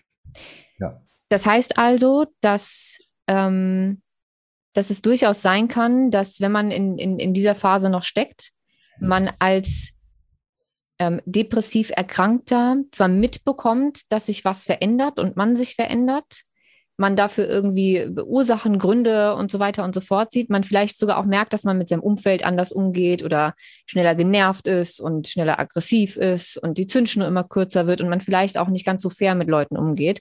Aber man kann es nicht reflektieren und man weiß nicht, wie, wie man es anders machen soll. Also ich frage ich frag deswegen so, so genau, weil das, was ich immer wieder höre, nebst ich erkenne meinen eigenen Partner oder meine eigene Partnerin nicht mehr wieder, ist eben, dass sich die, ähm, die Charakterzüge so sehr verändern ähm, und die Art, mhm. mit Dingen umzugehen und dass dann vielleicht einfach nur noch gemeckert wird wegen allem, wenn die Tür offen gelassen wurde, wenn der Schlüssel am falschen Platz ist. Also da ist dann sehr, sehr viel wegen allem ständig irgendwie Streit, Frust, Alarm, Aggression. Ähm, es wird sehr verletzend teilweise. Also alles Dinge, mhm. die, es, die es vorher in den ganzen Jahren nicht gab und dann auf einmal da sind. Mhm. Kriegt der Betroffene, glaubst du, die Betroffenen bekommen das selber so mit, dass sie das gerade machen? Weil ich kann mir nicht vorstellen, dass sie das wirklich mit Absicht machen. Mhm. Also wenn es vor allen Dingen so ist, dass du, äh, so wie du das beschrieben hast, dass die Menschen vorher, bevor sie eine Depression hatten, keine Neigung zu solchen Verhaltensweisen hatten, ähm, ja, dann ist zu einem großen, also aus meiner Sicht, äh, zu einer, zu einer großen Wahrscheinlichkeit davon auszugehen, dass sie eben das auch kaum mitkriegen. Also ich weiß von mir selbst, dass meine Frau mir im Nachhinein so einige Dinge darüber erzählt hat, wie ich dann doch auch aggressiv reagiert habe, obwohl ich heute weiß, dass es andere Menschen gibt, die sehr viel aggressiver reagieren ne, als ich, aber trotzdem schon recht kräftig und ich kann mich daran gar nicht erinnern. Ja, ja, es also, ist, glaube ich, eine so Phase, in der man wahrscheinlich schon so weit, ja, da weg ist und eben auch äh, eigenes Fehlverhalten ja auch nicht noch zusätzlich sich einräumen will ja, dann bin ich doch im Zweifel, da sind wir wieder bei dem gleichen Punkt, Selbstwert aufrechterhalten, dann bin ich ja im Zweifel lieber im Recht in meinem Ärger. Ja, okay, ja, stimmt. In Anführungsstrichen bitte verstehen, wenn ich sage lieber, ne? Ja, natürlich. Aber deswegen finde ich es so wichtig, dass wir darüber sprechen, weil zum Beispiel wäre ich niemals auf diese, auf diese Perspektive gekommen, ähm, mhm. das so zu sehen. Und ich glaube, ganz viele andere, die selber noch nie ähm, in einer Depression gesteckt haben, auch nicht. Weil, ja. man einfach die, die, die Art, wie dann das Denken funktioniert, einfach nicht genau. greifen kann. Das kann man ja gar nicht nachvollziehen. Wenn du das so erklärst, macht das aber durchaus Sinn. Also das macht genau. es greifbarer. Ja, genau. Ähm, das ist Deep Stuff. Und ähm, ähm, ich habe immer wieder die Erfahrung gemacht, dass es genau um diese Dinge geht. Ja, wenn wir sie erklären können, wenn wir sie zu erklären versuchen, dass es eben äh, dann äh, besser nachvollzogen werden kann. Ja, was geht denn da wahrscheinlich bei dem Erkrankten so ab? Hast du vorher keine Vorstellung von? Ja, und ich glaube, deswegen habe ich ja, ja schön, wenn wir auf dem, auf dem Gebiet jetzt äh, hier einen Mehrwert leisten. Ja. Ja, deswegen war mir das so wichtig, dass wir da wirklich genau darauf eingehen, dass Menschen einfach ein Bild davon bekommen, wie sich das, wie sich das für ihren Partner oder ihre Partnerin anfühlen muss mhm. dass man da ein anderes Verständnis für bekommt. Weil klar kann man irgendeinen Ratgeber lesen, in dem steht, nehmen Sie das alles nicht persönlich. Aber Mhm. Wenn deine, deine Frau oder, oder dein, dein Mann vor dir steht und auf einmal anfängt, verletzende Sachen zu dir zu sagen oder dich den ganzen Tag nur noch zu kritisieren und anzumeckern, obwohl er eigentlich ja. der größte Teddybär auf der Welt war vorher und du verstehst überhaupt nicht, ja. was los ist. ähm, ja. Und du kannst nicht verstehen, wie jemand, der sagt, dass er dich liebt und mit dem du vielleicht auch schon zehn Jahre verheiratet bist, auf einmal so mit dir umgeht. Das ist ja, also auch für, für die Partner ist das ja so ein, wie, wie, wie, wie kann das denn jetzt sein? Wie, wie, kann, ja. wie kann er denn behaupten, mich zu lieben und gleichzeitig so mit mir umzugehen? Das, ja. Ich glaube, das kriegt man nicht wirklich gegriffen oder verarbeitet und da hilft es auch nicht, wenn einem irgendwer sagt, nehm das nicht persönlich, wenn man es nicht wirklich versteht. Ja. Dass da was anderes solche, dahinter steckt. Ja, deshalb können solche Tipps eben sich so stumpf anfühlen, ne, weil sie im echten Leben äh, dann dem Partner nicht wirklich weiterhelfen, wenn er, wie du das ja so schön beschreibst, vor dem Partner steht und auf diese Weise zum Beispiel gerade behandelt wird. Ja, weil das, das ist ihm so nicht erklärt worden. Ja. Und nur nehmen sie es nicht persönlich, naja, ja, ähm, woher soll ich denn wissen, dass es nicht persönlich gemeint ist? Woher soll ich denn, wieso, wieso sollte ich denn sicher sein können, dass das jetzt tatsächlich der Depression zuzuschreiben ist und nicht sozusagen den wahren Gefühlen? Ja, es ist, ähm, es gibt ein Buch, das ich im Zuge der Recherche gelesen habe. Ähm, und ich glaube, es ist das einzige Buch, das geschrieben wurde von einer Partnerin, ähm, die mit einem ähm, an einer Depression erkrankten Mann zusammen, also ist immer noch. Mhm. Ähm, mittlerweile, glaube ich, ich weiß nicht, wie alt das Buch ist, aber es hat aufgehört an der Stelle, wo die dann auch schon acht Jahre zusammen waren oder so. Ähm, mhm. Und die Depression hat relativ schnell angefangen, nachdem sie zusammengekommen sind. Und sie mhm. ist mit ihm diesen, diesen ganzen Weg durchgegangen. Und es ist ein, es ist kein Ratgeber, sondern es ist ein Erfahrungs, ein sehr langer Erfahrungsbericht, der durch diese ja. ganze Beziehung führt, sozusagen. Ja. Und alle Etappen, die sie miteinander durchgemacht haben. Ja. Und ich, ich fand das unheimlich spannend, das aus der Perspektive mal zu lesen. Und was sehr häufig durchkam, und ich glaube, das geht vielen Leuten so, ist dieses, ähm, genau das nicht mehr unterscheiden zu können. Ist das jetzt, meint er oder sie, in dem Fall war es ein Er, das jetzt ernst mit dem, was er da gerade sagt? Liebt er mich nicht mehr? Ist es einfach ein Arschloch? Also habe ich mich vielleicht einfach getäuscht? Ja. Hat, hat vielleicht meine Intuition und Menschenkenntnis versagt? Und ich bin ja. einfach mit einem Arschloch zusammen und jetzt ja, zeigt sich das halt einfach. So, dieses Hin und Her zwischen, also man sieht immer wieder, dass sie, und sie umschreibt das so schön, dass sie immer wieder an Punkte kam, an denen sie unheimlich viel Mitgefühl hatte und ähm, also versucht hat, sie hat sich natürlich auch mit, mit dem Krankheitsbild beschäftigt und versucht hat, das nachzuvollziehen und gedacht hat, okay, wenn er jetzt schon an dem Punkt ist, dann muss es ihm unfassbar schlecht gehen, dass er ja. Sich überhaupt so verhält. Also, dass sie ja. sein Leid sozusagen auch gesehen hat. Und immer wenn er irgendwas getan hat, was sie verletzt hat, dann aber auch zu sehen, dass wenn er sie verletzt hat, er gerade noch hundertmal schlimmer leidet, sozusagen.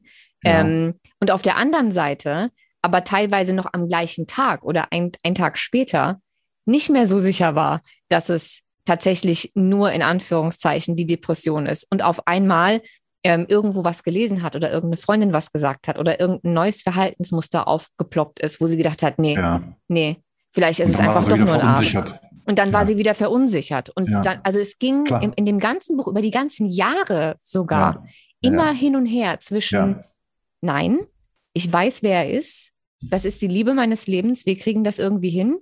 Und auf der anderen Seite dieses, was lasse ich hier eigentlich alles mit mir machen? Jeden anderen hätte ich deswegen auch schon in die Wüste geschickt. Ähm, ja. Vielleicht ist es gar nicht die Depression. Vielleicht spinnt der einfach. Also dieses Hin und Her in dem ja. ganzen Buch ähm, ja. war so charakteristisch. Und als ich, ähm, als, als die ganzen Anfragen kamen ähm, zu dem Thema, dass ich dazu unbedingt eine Podcast-Folge machen soll und ich mich mit den einen oder anderen unterhalten habe, sowohl männlich als auch weiblich, kam mhm. exakt das Gleiche. Also alle, mhm. auch die Männer haben gesagt, ich weiß teilweise nicht mehr, ob ich einfach mit einer Frau zusammen bin, die gerade wirklich ganz, ganz schlimm durch die Scheiße geht, wenn ich das äh, so sagen darf. Ja. Ähm, und der ich, der ich alle Unterstützung und Liebe geben möchte, die ich habe.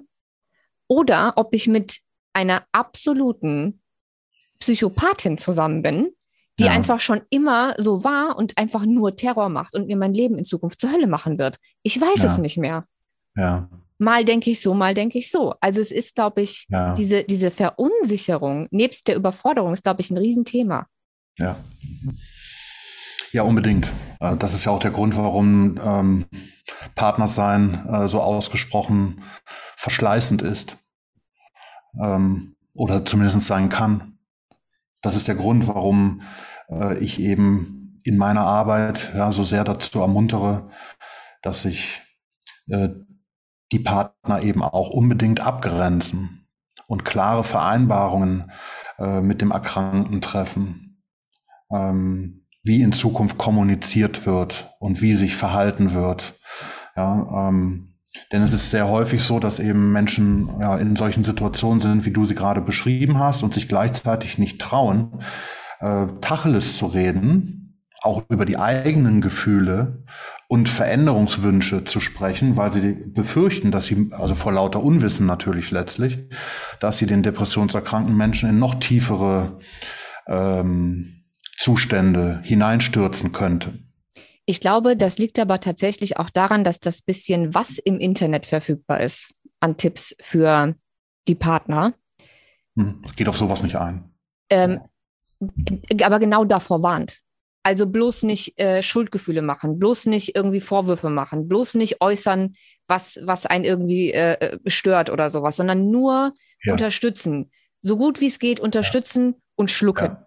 Das ist das, was man sehr häufig liest. Und selbstverständlich, wenn man sich dann einliest in die Thematik und sieht, wie diese Phasen einer Depression sein können, was alles ähm, zu einer schweren Depression gehört, dass man von einer mittleren auch in eine schwere kommen kann, wenn alles noch schlimmer wird.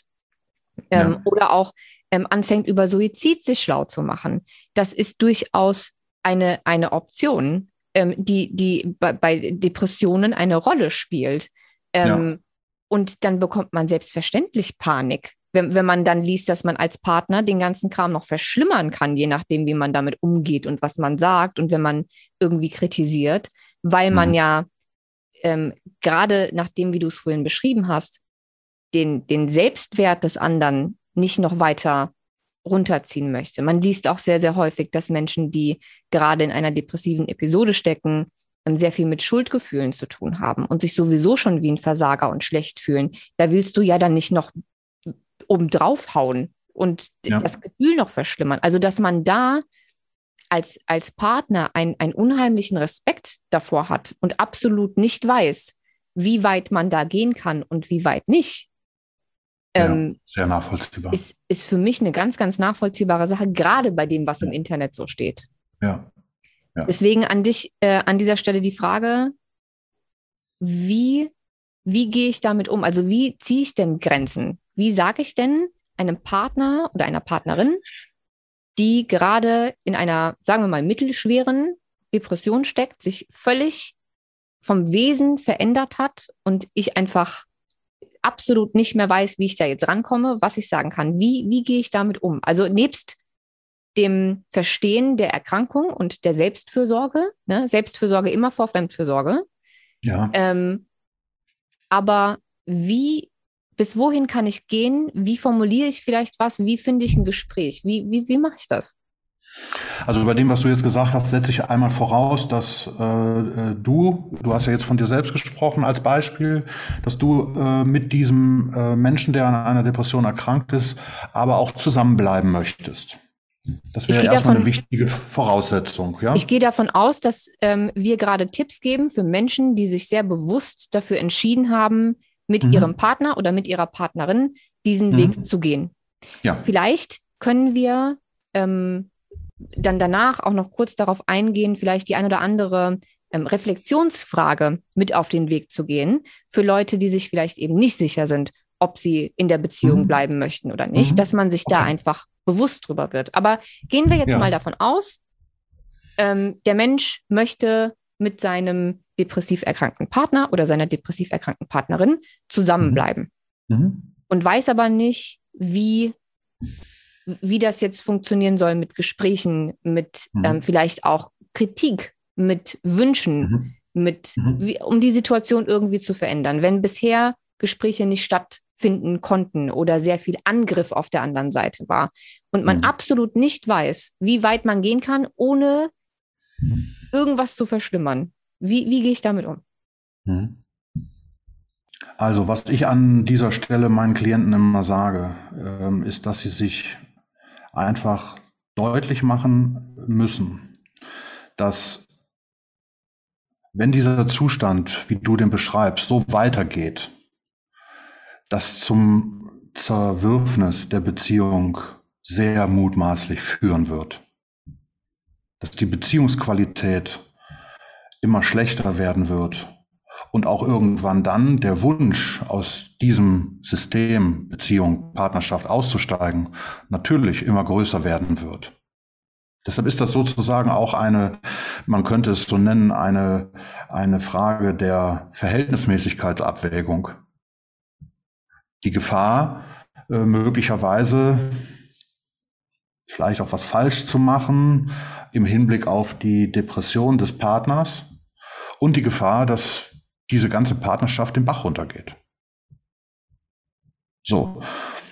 Das ist etwas, das kläre ich erstmal zuerst ab. Also wollen Sie diese Partnerschaft wirklich weiterführen? Meistens kommt man, kommt man zu einem Ergebnis oder kommt dann letztendlich der, der Partner oder die Partnerin, mit der, mit der ich arbeite, zum Ergebnis.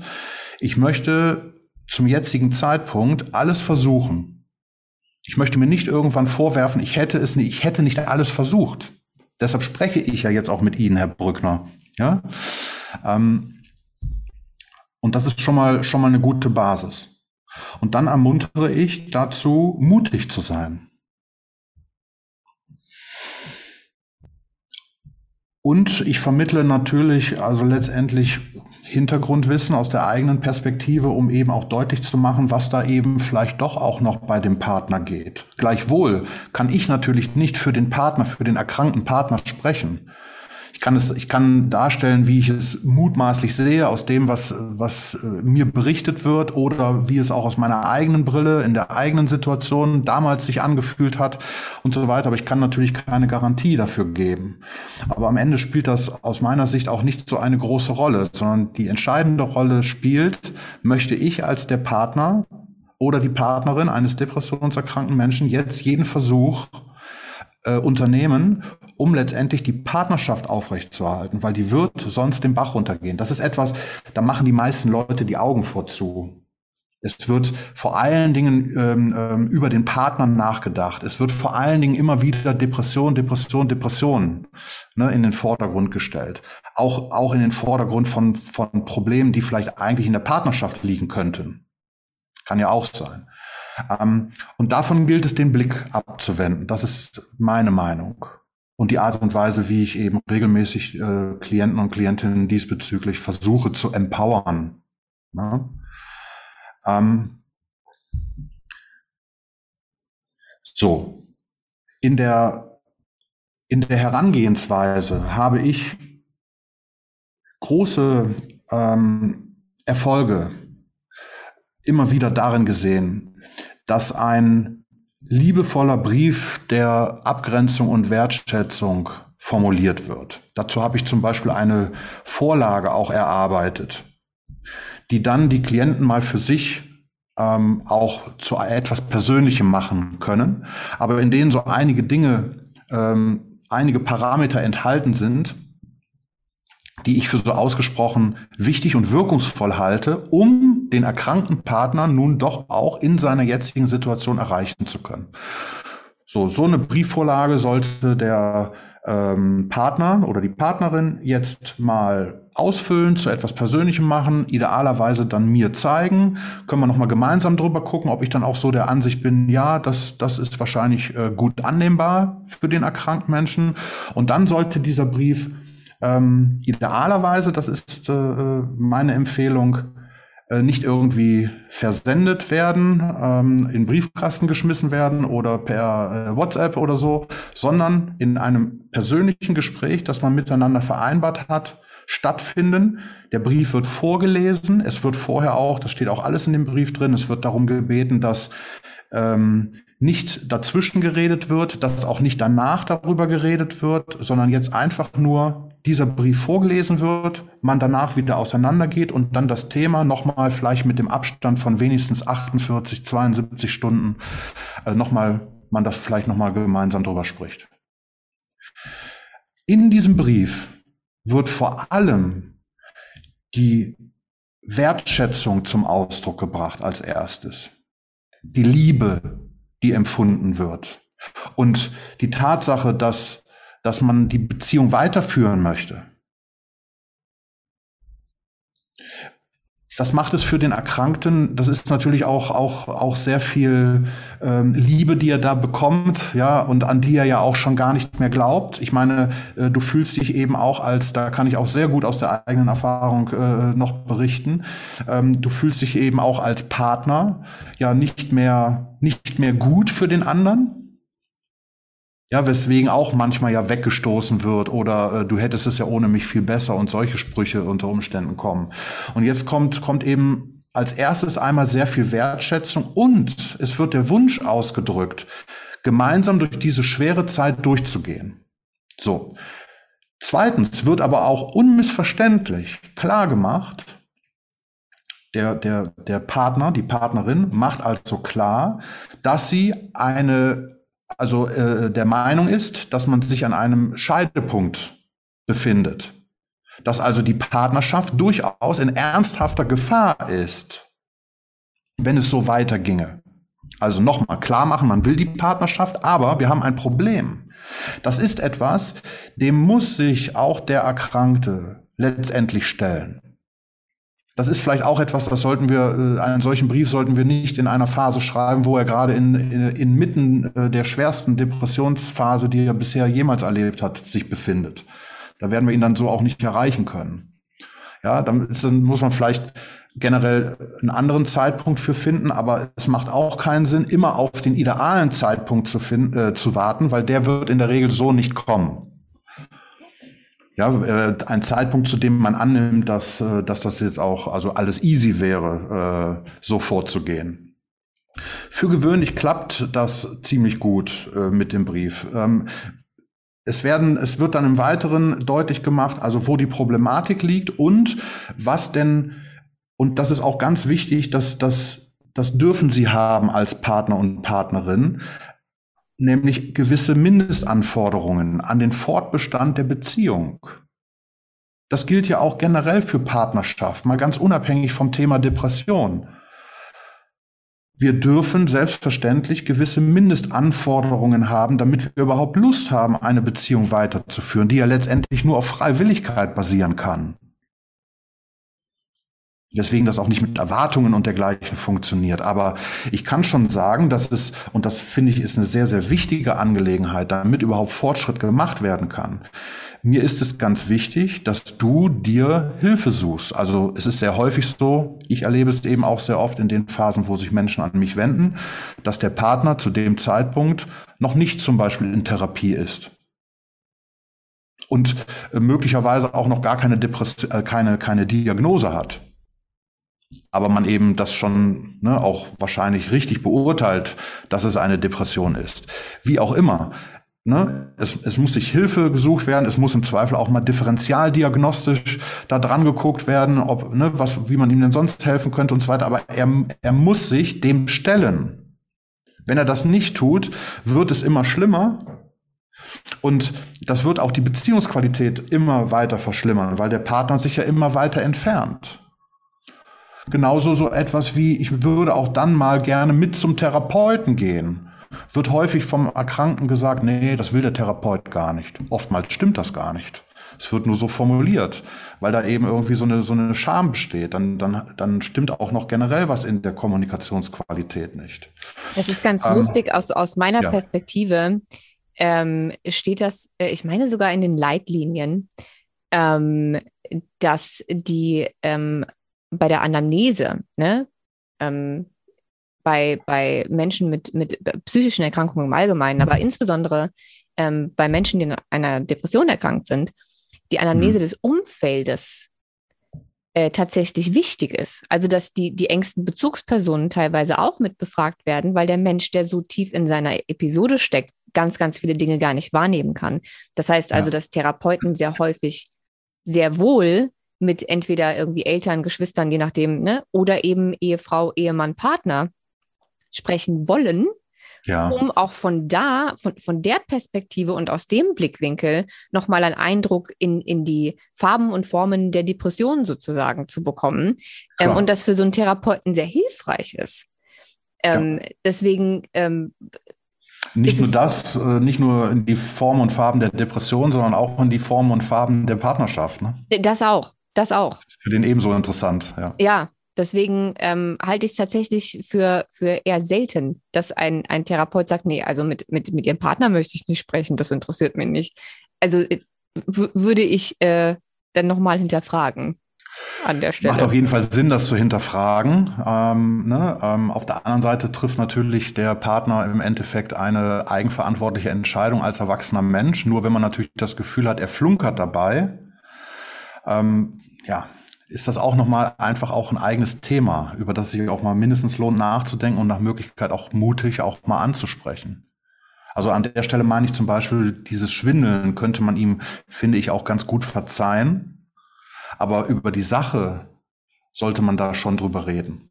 Hm. Das ist in der Tat. Ist aber auch so, Isabel, es gibt schon auch Therapeuten, die nicht, äh, und es gibt auch Kliniken, äh, die nicht die Partner äh, sehen wollen und einladen. Das hat auch immer etwas mit dem Therapiekonzept zu tun. Mhm. Aber tendenziell ist, sollten sie eher daran Interesse haben. Das mit dem äh, Schwindeln ähm, ist auch eine Sache, die ich tatsächlich öfter gehört habe. Ja, dass, ähm, ja. Ich weiß nicht, ob das charakteristisch ist. Ich habe es aber in dem Zusammenhang einfach öfter gehört von den, von den Menschen, die mir ihre Geschichten geschickt haben. Mhm. Ähm, und das betraf sowohl die männlichen als auch die weiblichen Betroffenen, also Erkrankten, mhm. Ähm, mhm. dass da sehr viel gelogen mhm. und verschwiegen wurde, mhm. weil die Kraft nicht mehr gereicht hat für noch mehr Kritik ähm, oder ein Streit, der dadurch entsteht, wenn man die Wahrheit sagt oder irgendeine mhm. Diskussion oder vielleicht auch Angst, äh, verurteilt zu werden und, und ein großes Schamgefühl. Also da. Ja, viel Angst. Viel, viel, ja. viel Angst. Ja. Ähm, und in die Richtung deswegen ähm, sehr viel passiert ist, also sowohl Lügen als auch Verschweigen, was aber bei den Partnern und Partnerinnen wieder zu mehr Vertrauensverlust geführt ja. hat. Ja. Weil da auch das meistens eine Seite ist, die sie an ihrem Partner oder ihrer Partnerin ähm, so noch nicht kannten und sich ja. einfach sehr verraten und, und, und betrogen fühlen, ähm, weil sie es halt auch nicht nachvollziehen können. Ja, ja, sehr nachvollziehbar, ne, dass sich das dann eben auch einfach schlecht anfühlt.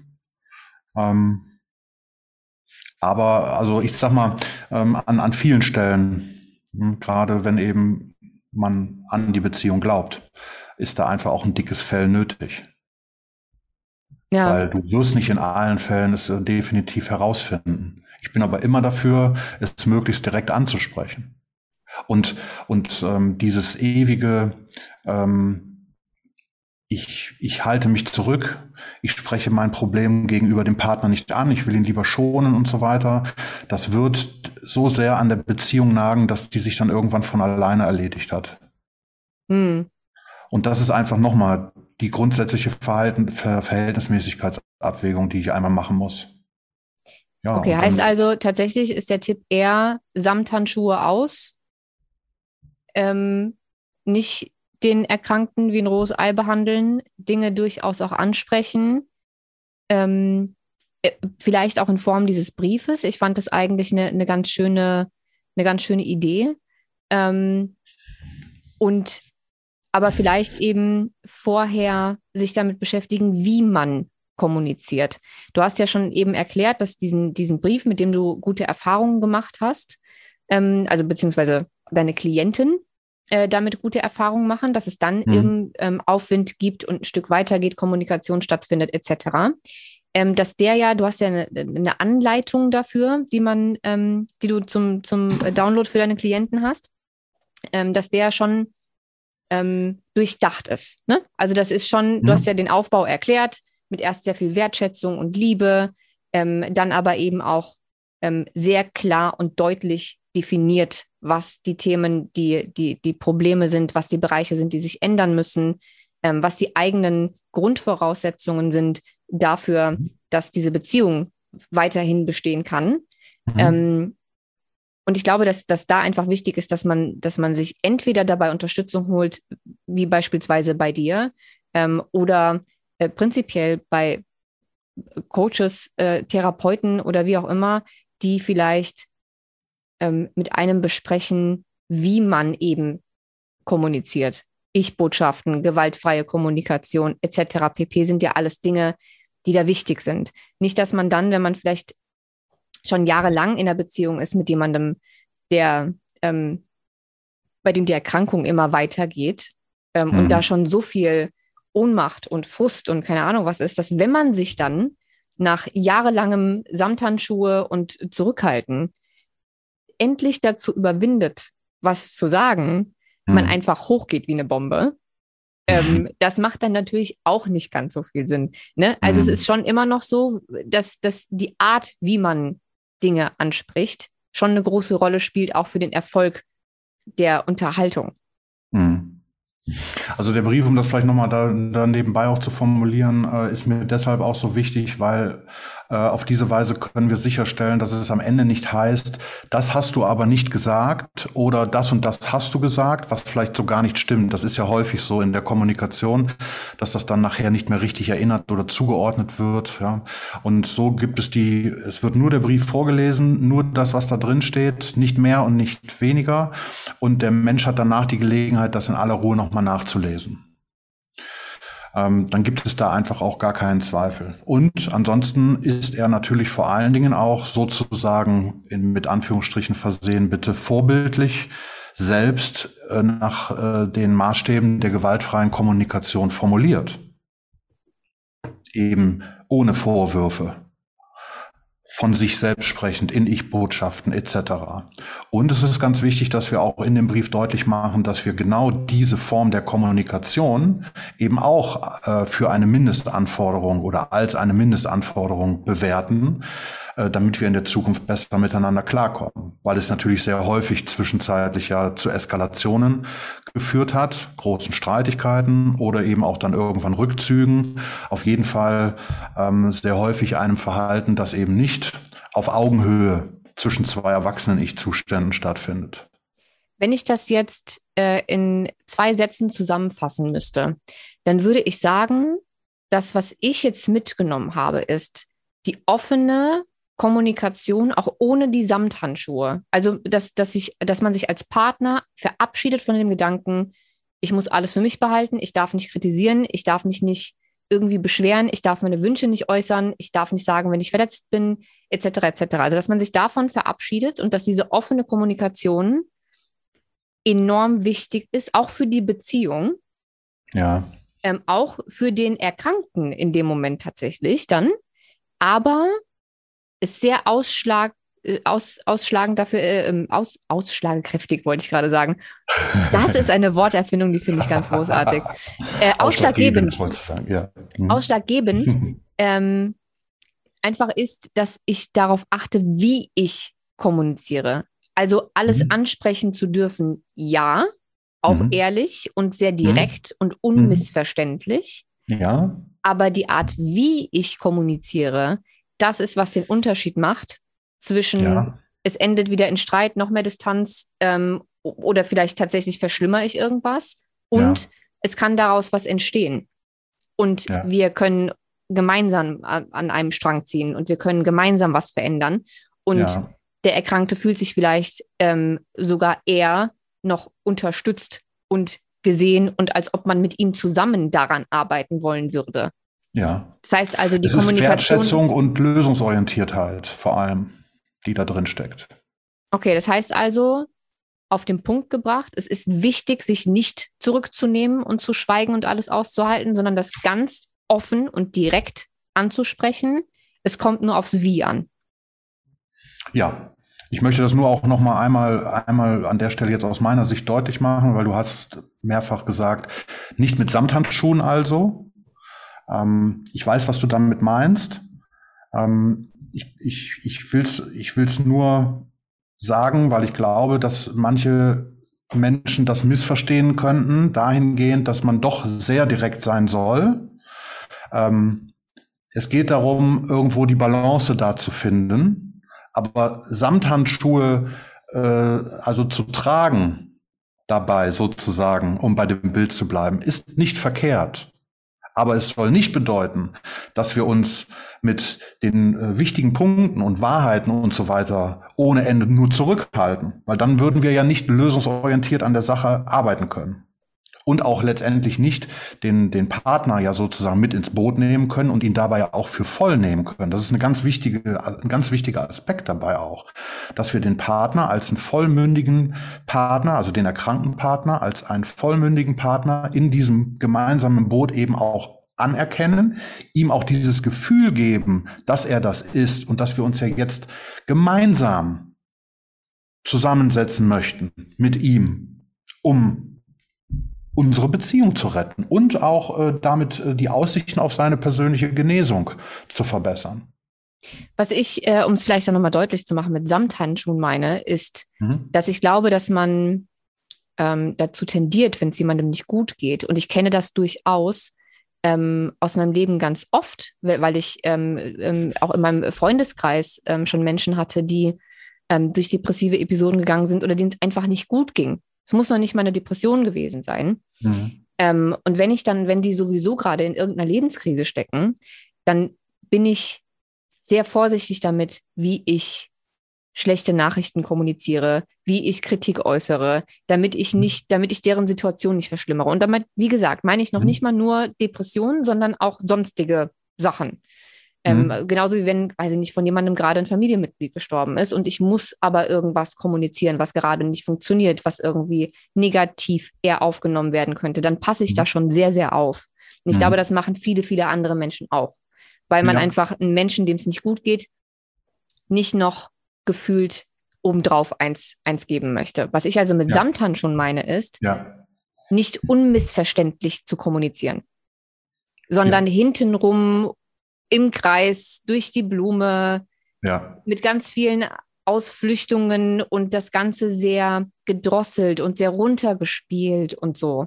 Das ja. meine ich mit, mit Samthandschuhen. Ja. Dass man sehr auf seine Kommunikation, seine Wortwahl achtet ähm, ja. und nicht hingeht und irgendwie wütend wird, äh, Sachen rausplatzt oder anfängt Vorwürfe zu machen, ist für mich selbstverständlich. Und ich glaube, das ist auch durchaus ähm, schon aus der Briefbeschreibung sozusagen äh, klar geworden. Ja. Aber diese Samthandschuhe sind für mich gleichbedeutend mit, ich rede nicht Klartext. Ich rede drumherum ja. und ich, ja. ich ähm, mache es kleiner, als es eigentlich ist, um den anderen nicht zu verletzen oder noch weiter runterzubringen. Und das führt ohne klare Worte und ähm, dieses äh, unmissverständlich, sagst du immer, das finde ich so ein schönes Wort dafür, das ganz klar und unmissverständlich, sodass es beim anderen auch ankommt. Absolut. Ähm, weil durchaus ist es so, dass gerade Menschen, die ähm, ähm, mit, mit depressiven Episoden zu tun haben, ja auch nicht immer komplett aufnahmefähig sind. Ne? Ja, das genau. ist hirnbiochemisch ja äh, ein, ein Symptom.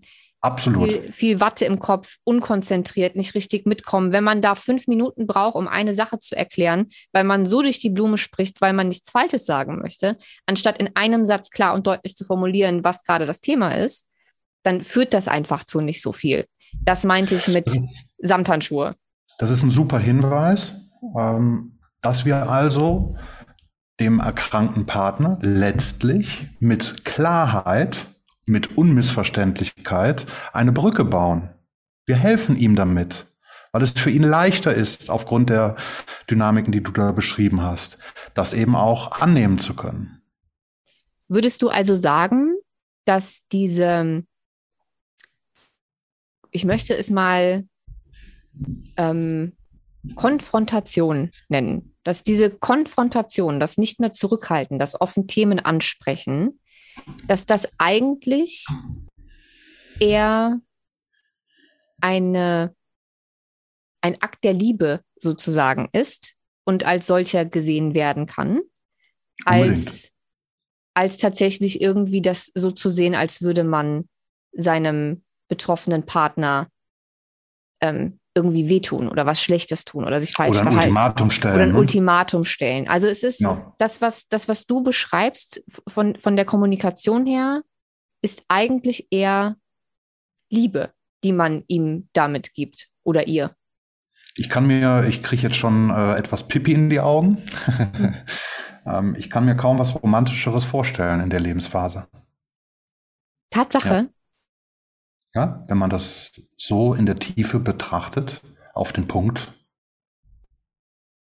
wie du sagst, ein Akt der Liebe, der totalen Zuwendung, ähm, vor allen Dingen mit dem, ja, mit dem Ziel, mit dem Bedürfnis, ähm, die Beziehung zu erhalten und äh, gepaart mit der Botschaft, ja, also Partner oder Partnerin macht dem erkrankten Partner die Botschaft, ich glaube an dich. Der glaubt ja selbst nicht mehr an sich. Ne? Aber ich glaube an dich, dass wir das gemeinsam geregelt kriegen. Hm. Wir gucken nicht um die Schwierigkeiten herum. Wir, wir, wir sind, ja, wir sind auch letztendlich direkt in der Kommunikation, unmissverständlich. Aber das heißt ja nicht, dass wir Ohrfeigen verteilen. Ganz im Gegenteil. Wir sind liebevoll dabei und wir drücken unsere Liebe und Wertschätzung aus. Aber wir machen klar, wo das Problem liegt. Und dass wir jetzt gemeinsam an dieser Lösung arbeiten wollen. Für mich kann es kaum was Romantischeres geben, ja. Ähm, denn es zeigt sich ja gerade in den ganz, das ist, ich meine, ähm, klar, ja, gerade in den ganz schwierigen Situationen im Leben zeigt sich am meisten, ähm, was eine Freundschaft, eine Partnerschaft denn am Ende wirklich taugt, wie stark sie denn wirklich sein kann. Ja. Und ich meine, das ist schon ein riesen Liebesgeständnis, äh, äh, ja. Äh, ähm, wenn ich mir jetzt vorstelle, ich bekomme so einen Brief. Ist halt wichtig, dass er entsprechend ausgewogen formuliert ist, in dem persönlichen äh, Überbringen und Vorlesen eben auch entsprechend transportiert wird. Ähm, ja. Eine ich glaube tatsächlich. Angelegenheit, die eben auch wirklich gut funktioniert. Das sehe ich ja immer wieder. Ich sehe da, ich sehe auch da wieder die Parallelen zu anderen Erkrankten. Und zwar gar nicht depressiv Erkrankten, sondern allen möglichen Menschen, die irgendwie ähm, an, an chronischen Erkrankungen leiden, die ihr Leben einschränken. Und wenn ich mir überlege, dass ich ähm, in der Zeit, in der ich ähm, beispielsweise damals irgendwie ähm, meinen Job verloren habe aufgrund der ganzen äh, gesundheitlichen Thematik etc. pp. Mhm. Ähm, und mir da jemand das an, also ich habe überhaupt nicht in Erwägung gezogen, äh, in der Zeit ähm, eine Beziehung einzugehen und ich war, ich war sowieso Single, aber wenn mhm. ich mir mhm. überlege, was ich für Schuldgefühle gehabt hätte, dass jemand, wenn ich einen Partner gehabt hätte, dass jemand ähm, das mit mir durchstehen muss. Ähm, und wenn ich mir überlege, wie, wie viel mir das gegeben hätte, als diejenige, die ja auch damals irgendwie ein, ein Selbstwertthema hatte, weil, weil ja die ganze Identität auf einmal irgendwie weg war. Mhm. Ähm, und ich hätte einen Partner gehabt und der hätte mir so einen Brief geschrieben ähm, und mir klar gemacht, dass ich auf ihn zählen kann und dass mhm. gemeinsam Wege gefunden werden und dass ich ihm das alles wert bin, mhm. das gemeinsam als Team, als Partner zu schaffen, ja. Ähm, dann wäre das für mich, glaube ich, auch ein extremer Liebesbeweis gewesen. Ja. Jetzt so aus, aus der Perspektive, ähm, und ich kann mich da noch sehr, sehr, sehr, sehr gut reinfühlen, ähm, mhm. ist das, glaube ich, schon eine Sache, die, wenn sie schön formuliert ist, einiges bewirken kann. Ja. Und an dieser Stelle, wie gesagt, vielleicht einfach auch für Leute, die gar nicht mit einem depressiv erkrankten Menschen zusammen sind, sondern vielleicht ähm, mit jemandem, der, äh, weiß ich nicht, ähm, der Brief grade, funktioniert auch ohne Depression, ja. Ja, ja. durch irgendeine schwere, durch irgendeine schwere Phase muss. Es muss noch nicht mehr erkrankt sein, aber ja, egal, ja. was für eine schwere Phase gerade da ist, ob das jetzt was Gesundheitliches ist oder was was mit sonstigen ähm, Lebenssituationen zu tun hat. Ich glaube, dass sowas Berge versetzen kann. Mhm. Ja. Ich glaube, weißt wir du, haben. Da, da drin steckt Liebe, da drin steckt natürlich Wertschätzung, es steckt Verantwortungsbewusstsein für die Beziehung, die man übernimmt. Äh, und es steckt eben der Glaube äh, an den anderen, äh, der Wunsch, gemeinsam an einem Strang zu ziehen. Ähm, und dem gegenüber stehen dann vielleicht so ein paar Aspekte, die eben ja natürlich auch schwierig sind, aber die gehören nun mal zu dieser Realität dazu. Und wir müssen uns dem stellen, wir müssen uns das angucken, um da vorwärts zu kommen. Das gleiche Prinzip gilt ja für den depressionserkrankten Menschen auch sowieso für seine individuelle Situation und Erkrankung. Er muss sich das angucken, er muss sich damit beschäftigen, wo seine Baustellen liegen, woran er dann eben auch ne, umgekehrt im Wege der Genesung äh, letztendlich arbeiten äh, muss, um Fortschritte erzielen zu können. Ja. Das sind, glaub, das sind einfach Dynamiken, die können wir nicht wegdiskutieren und deshalb macht es auch keinen Sinn, da ewig drum herum zu schiffen. Die Frage ist eben einfach das Wie. Ja. Dass wir das in der richtigen Tonalität, in der richtigen Art, mit der ganzen Wertschätzung und so weiter herüberbringen, dass es eben auch entsprechend annehmbar ist. Aber, Isabel, ganz wichtig, am Ende ist da auf der anderen Seite der Empfänger dieses Briefes ein Mensch mit einem freien Willen. Und wir können ihm nicht helfen, auch nicht damit im Zweifel, wenn er das nicht will.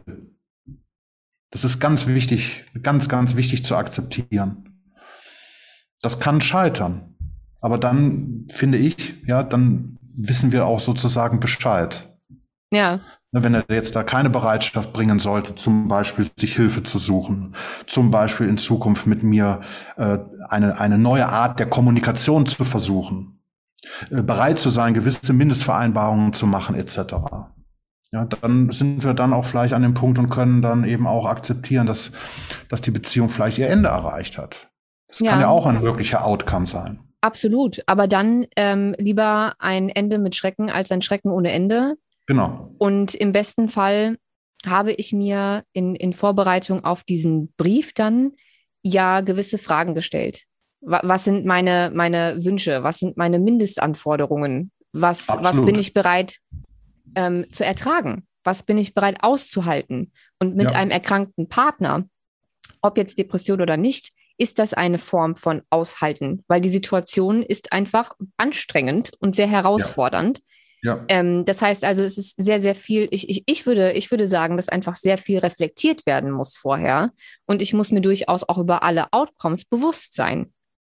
Genau. Ich muss wissen, was ich möchte, was ich bereit bin zu tun, was ich bereit bin ähm, auszuhalten, was meine, meine, meine Anforderungen sind, was meine eigenen Grenzen sind. Also wo ist bei mir die Grenze, an der ich sage, okay, jetzt kann ich nicht mehr. Ganz genau. Ähm, Diese Dinge und, erarbeite ich zusammen mit den Klienten vorher, bevor ja. der Brief dann geschrieben wird. Hm?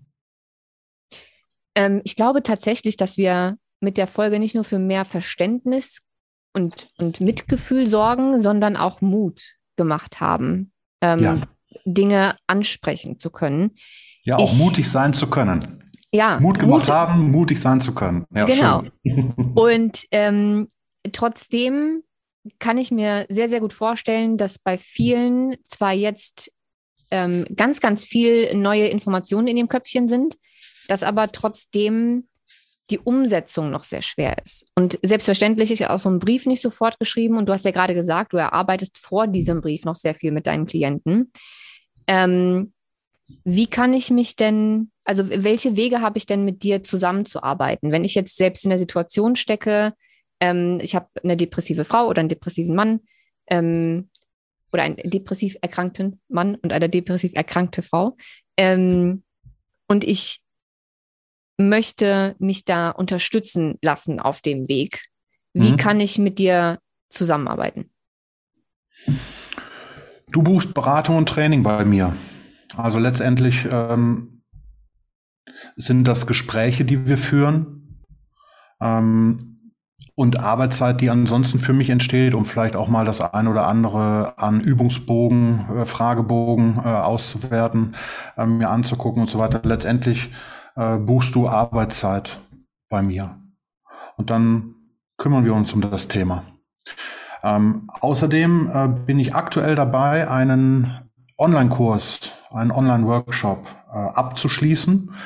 Das wird dann mein erster sein und der richtet sich auch ganz spezifisch an die Partner von depressionserkrankten Menschen.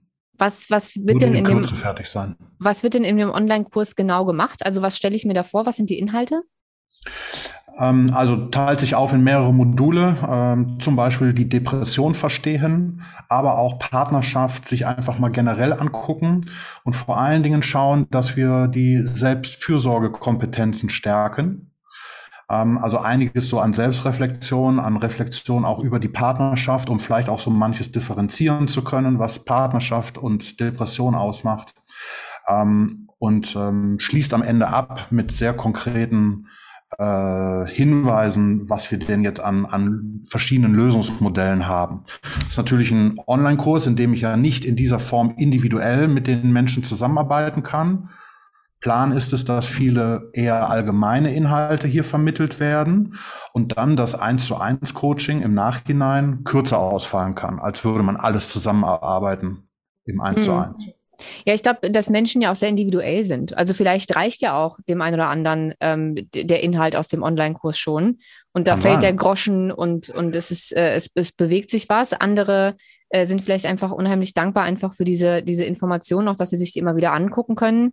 Ähm, und wollen dann danach mit dir trotzdem noch weiterarbeiten. Ich finde es aber trotzdem, mhm. egal wie das Modell aussieht, ich finde es unheimlich wichtig, dass ähm, in diesem sehr nischigen und speziellen Themenbereich einfach mehr wirklich gute und, und kompetente Aufklärung und, und Hilfestellung stattfindet, ähm, weil mhm. das momentan einfach nicht der Fall ist. Und ich bin wirklich, ich bin wirklich gut im Recherchieren. Wirklich. Aber ähm, ja. Recherchieren ist, ist, ist meine, mein, mein halber Job. Ne? E egal ja. ob jetzt für Podcasts, ähm, für, für Bücher, die ich geschrieben habe, für was auch immer. Äh, ja. Recherchieren ist Teil meiner, meiner, meiner täglichen Arbeit seit Jahren. Ja. Aber zu dem Thema findet man, entschuldigt bitte die Wortwahl, aber zu dem Thema findet man nur Mist. Es ist, es ist wirklich, wirklich schwierig. Und deswegen ähm, freue ich mich mhm. sehr, dass du nicht nur deine, deine Hilfe und Kompetenz anbietest ähm, im Bereich des 1 zu 1 Coachings, sondern eben in Zukunft auch ähm, mit einem Online-Kurs. Und ich mhm. hoffe sehr, dass es ähm, von dir in, in Zukunft noch ganz viele weitere ähm, Dinge gibt, die du mit der, mit, mit, mit äh, den, den Partnern ähm, einfach teilen kannst, damit einfach diese, diese Gap geschlossen wird und da einfach mehr Unterstützung da ist. Ja, ja, danke schön, das ist sehr lieb von dir, Isabel. Äh, für mich ist es so entscheidend äh, bei dem Thema insbesondere Partner. Ähm, das hat für mich zwei Aspekte. Das eine ist, dass mir die Partner selbst am Herzen liegen, aus den Gründen, die ich am Anfang besprochen, äh, angesprochen habe. Äh, gerade was vor allen Dingen auch diese ähm, tolle, das tolle Zu mir halten meiner Frau betrifft.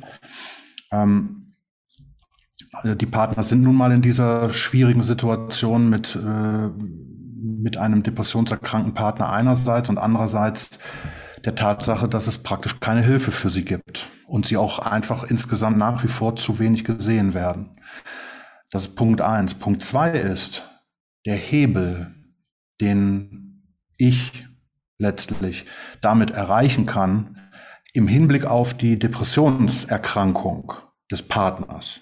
Ja, oder wenn wir, wenn wir jetzt über alles gucken im Hinblick auf die Erkrankung, Depression. Ja, wir haben mit dem ähm, mit, mit besseren Partnerschaften, mit besseren Partnerschaften bitte jetzt in Anführungsstrichen setzen, also die hier konstruktiv mit diesem Thema umgehen in der Weise, wie wir das ja heute ein bisschen hier erarbeitet haben, haben wir einen großen Hebel für eine äh, bessere Genesung.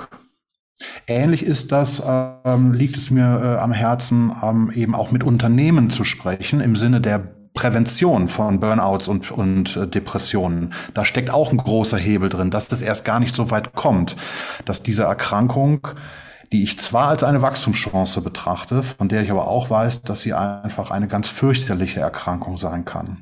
Ja, damit diese Erkrankung, ja, das, damit wir, damit wir ihr besser entgegentreten können. Mhm. Ja. Ich glaube, ähm, also ich könnte mit dir jetzt noch fünf Stunden weitersprechen. Äh, ich werde Spielend. jetzt, ich werde jetzt in, in dieser Folge live direkt äh, das nächste Interview mit dir äh, anfragen, weil ich finde, da, dafür braucht man eine eigene Folge. Die Depression als Wachstumschance. Und zwar aus beiden Perspektiven. Also für den Erkrankten oh, cool. selbst, aber auch für eine Partnerschaft. Ich finde ja. diese, diese Perspektive unheimlich schön. Und ich will das jetzt auch nicht ja. irgendwie in zwei Sätzen mit dir ansprechen und beantwortet okay. haben, weil ich glaube, dass das unheimlich wertvoll ist, auch den ja. Blickwinkel mal zu sehen. Ähm, das heißt also, hiermit ist diese Folge auch angekündigt. Die wird es geben. Ich werde, ich werde dich festnageln.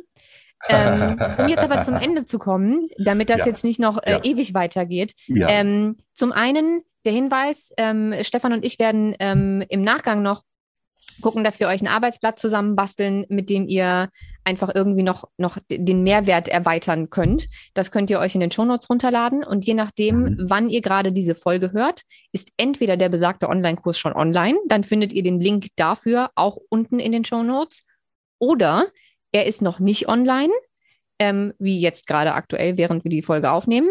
Ähm, und dann findet ihr aber einen Link ähm, zu Stefans Webseite, wo ihr euch zum Newsletter anmelden könnt und dann sofort eine E-Mail bekommt, sobald der Kurs verfügbar ist. Und jetzt würde ja, ich sagen, ich, ich, stelle dir die zwei Fragen, die ich am äh, Ende jedes Interviews stelle. Nummer eins, ein Buch, das jeder mal gelesen haben muss. Meinst du allgemein oder zu unserem Thema? Wie auch immer du möchtest. Okay, eine neue Erde von Eckart Tolle. Okay. Und meine Lieblingsfrage. Du stellst dir jetzt vor, ich habe, jetzt wo wir heute auch Video aufzeichnen, hätte ich meinen Buzzer vorbereiten müssen. Ich habe nämlich tatsächlich einen roten Buzzer. Aber gut, ich, stell dir vor, ich habe einen roten Buzzer in meiner Hand, einen sehr großen roten Buzzer. Ja. ja. Und wenn ich da jetzt gleich drauf drücke, dann kann dich jetzt in dieser Sekunde die ganze Welt in jeder Sprache hören. Auf jedem elektronischen Gerät, auf jedem Handy, in jedem Radio, in jedem Fernseher kommt Ui. deine Botschaft. Ui. Und du darfst der ganzen Welt die eine Sache mitteilen, die, die du mit der Welt teilen möchtest. Was wäre diese eine Sache, die du der ganzen Welt sagen würdest? Also das ist auch ungeheuer schwierig, weil da könnte ich so vieles sagen. Äh, alleine zum Thema Kinder aufziehen und begleiten. Ähm, Aber ich glaube, da würde ich was anderes machen. Ähm, liebe Menschen, rückt näher zusammen. Ich mache mir wirklich Sorgen um die Zukunft der Menschheit. Wir haben uns ganz schön verrannt in hier kurzfristigem Denken, Aktionismus und ähm, entfernen uns immer mehr voneinander. Und ich glaube, dass ein, dass wir einen